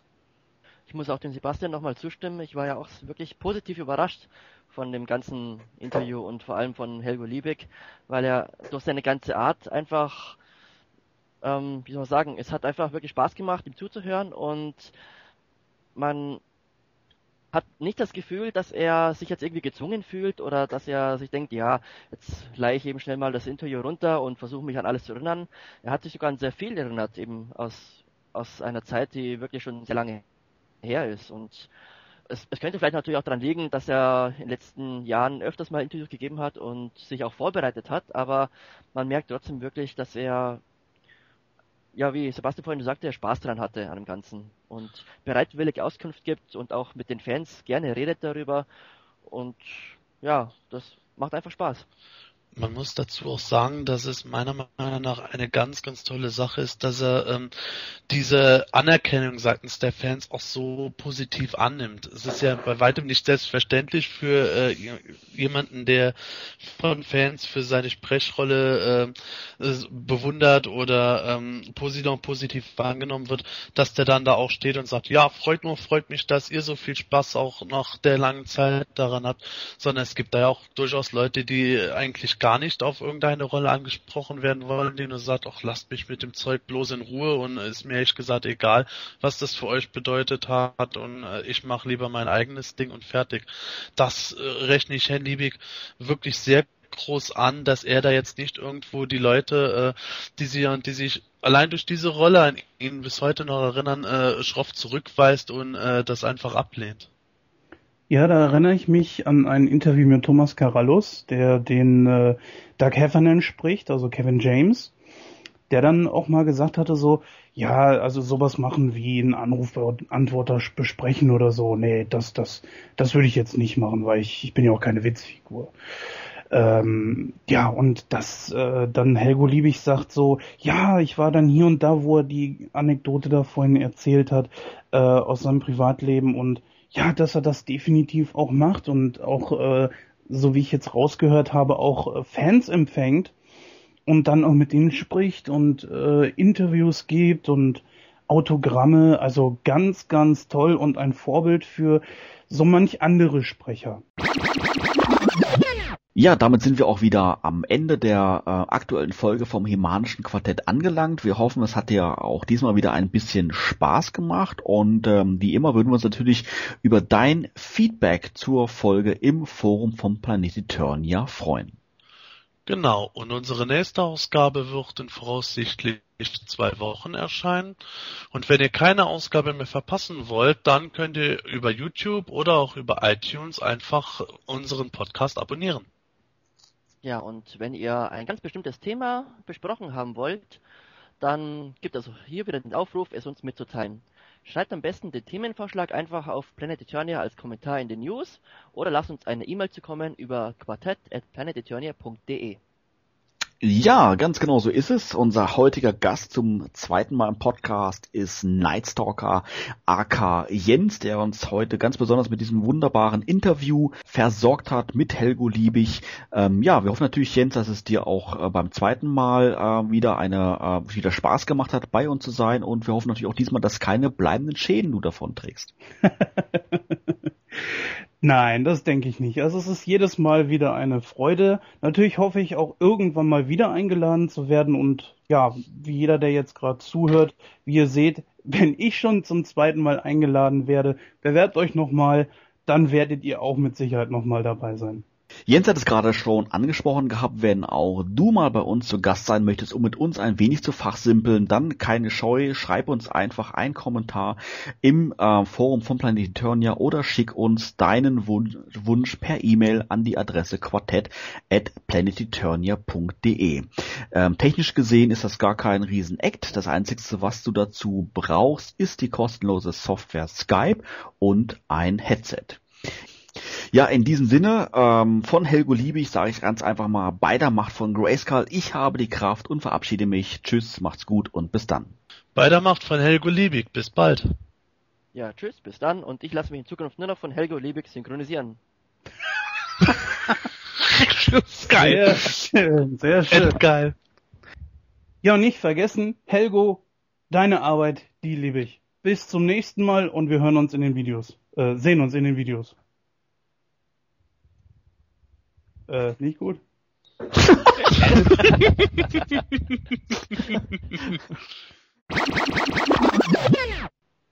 Wer war eigentlich mit uns im Gespräch drin? Wer waren das alles?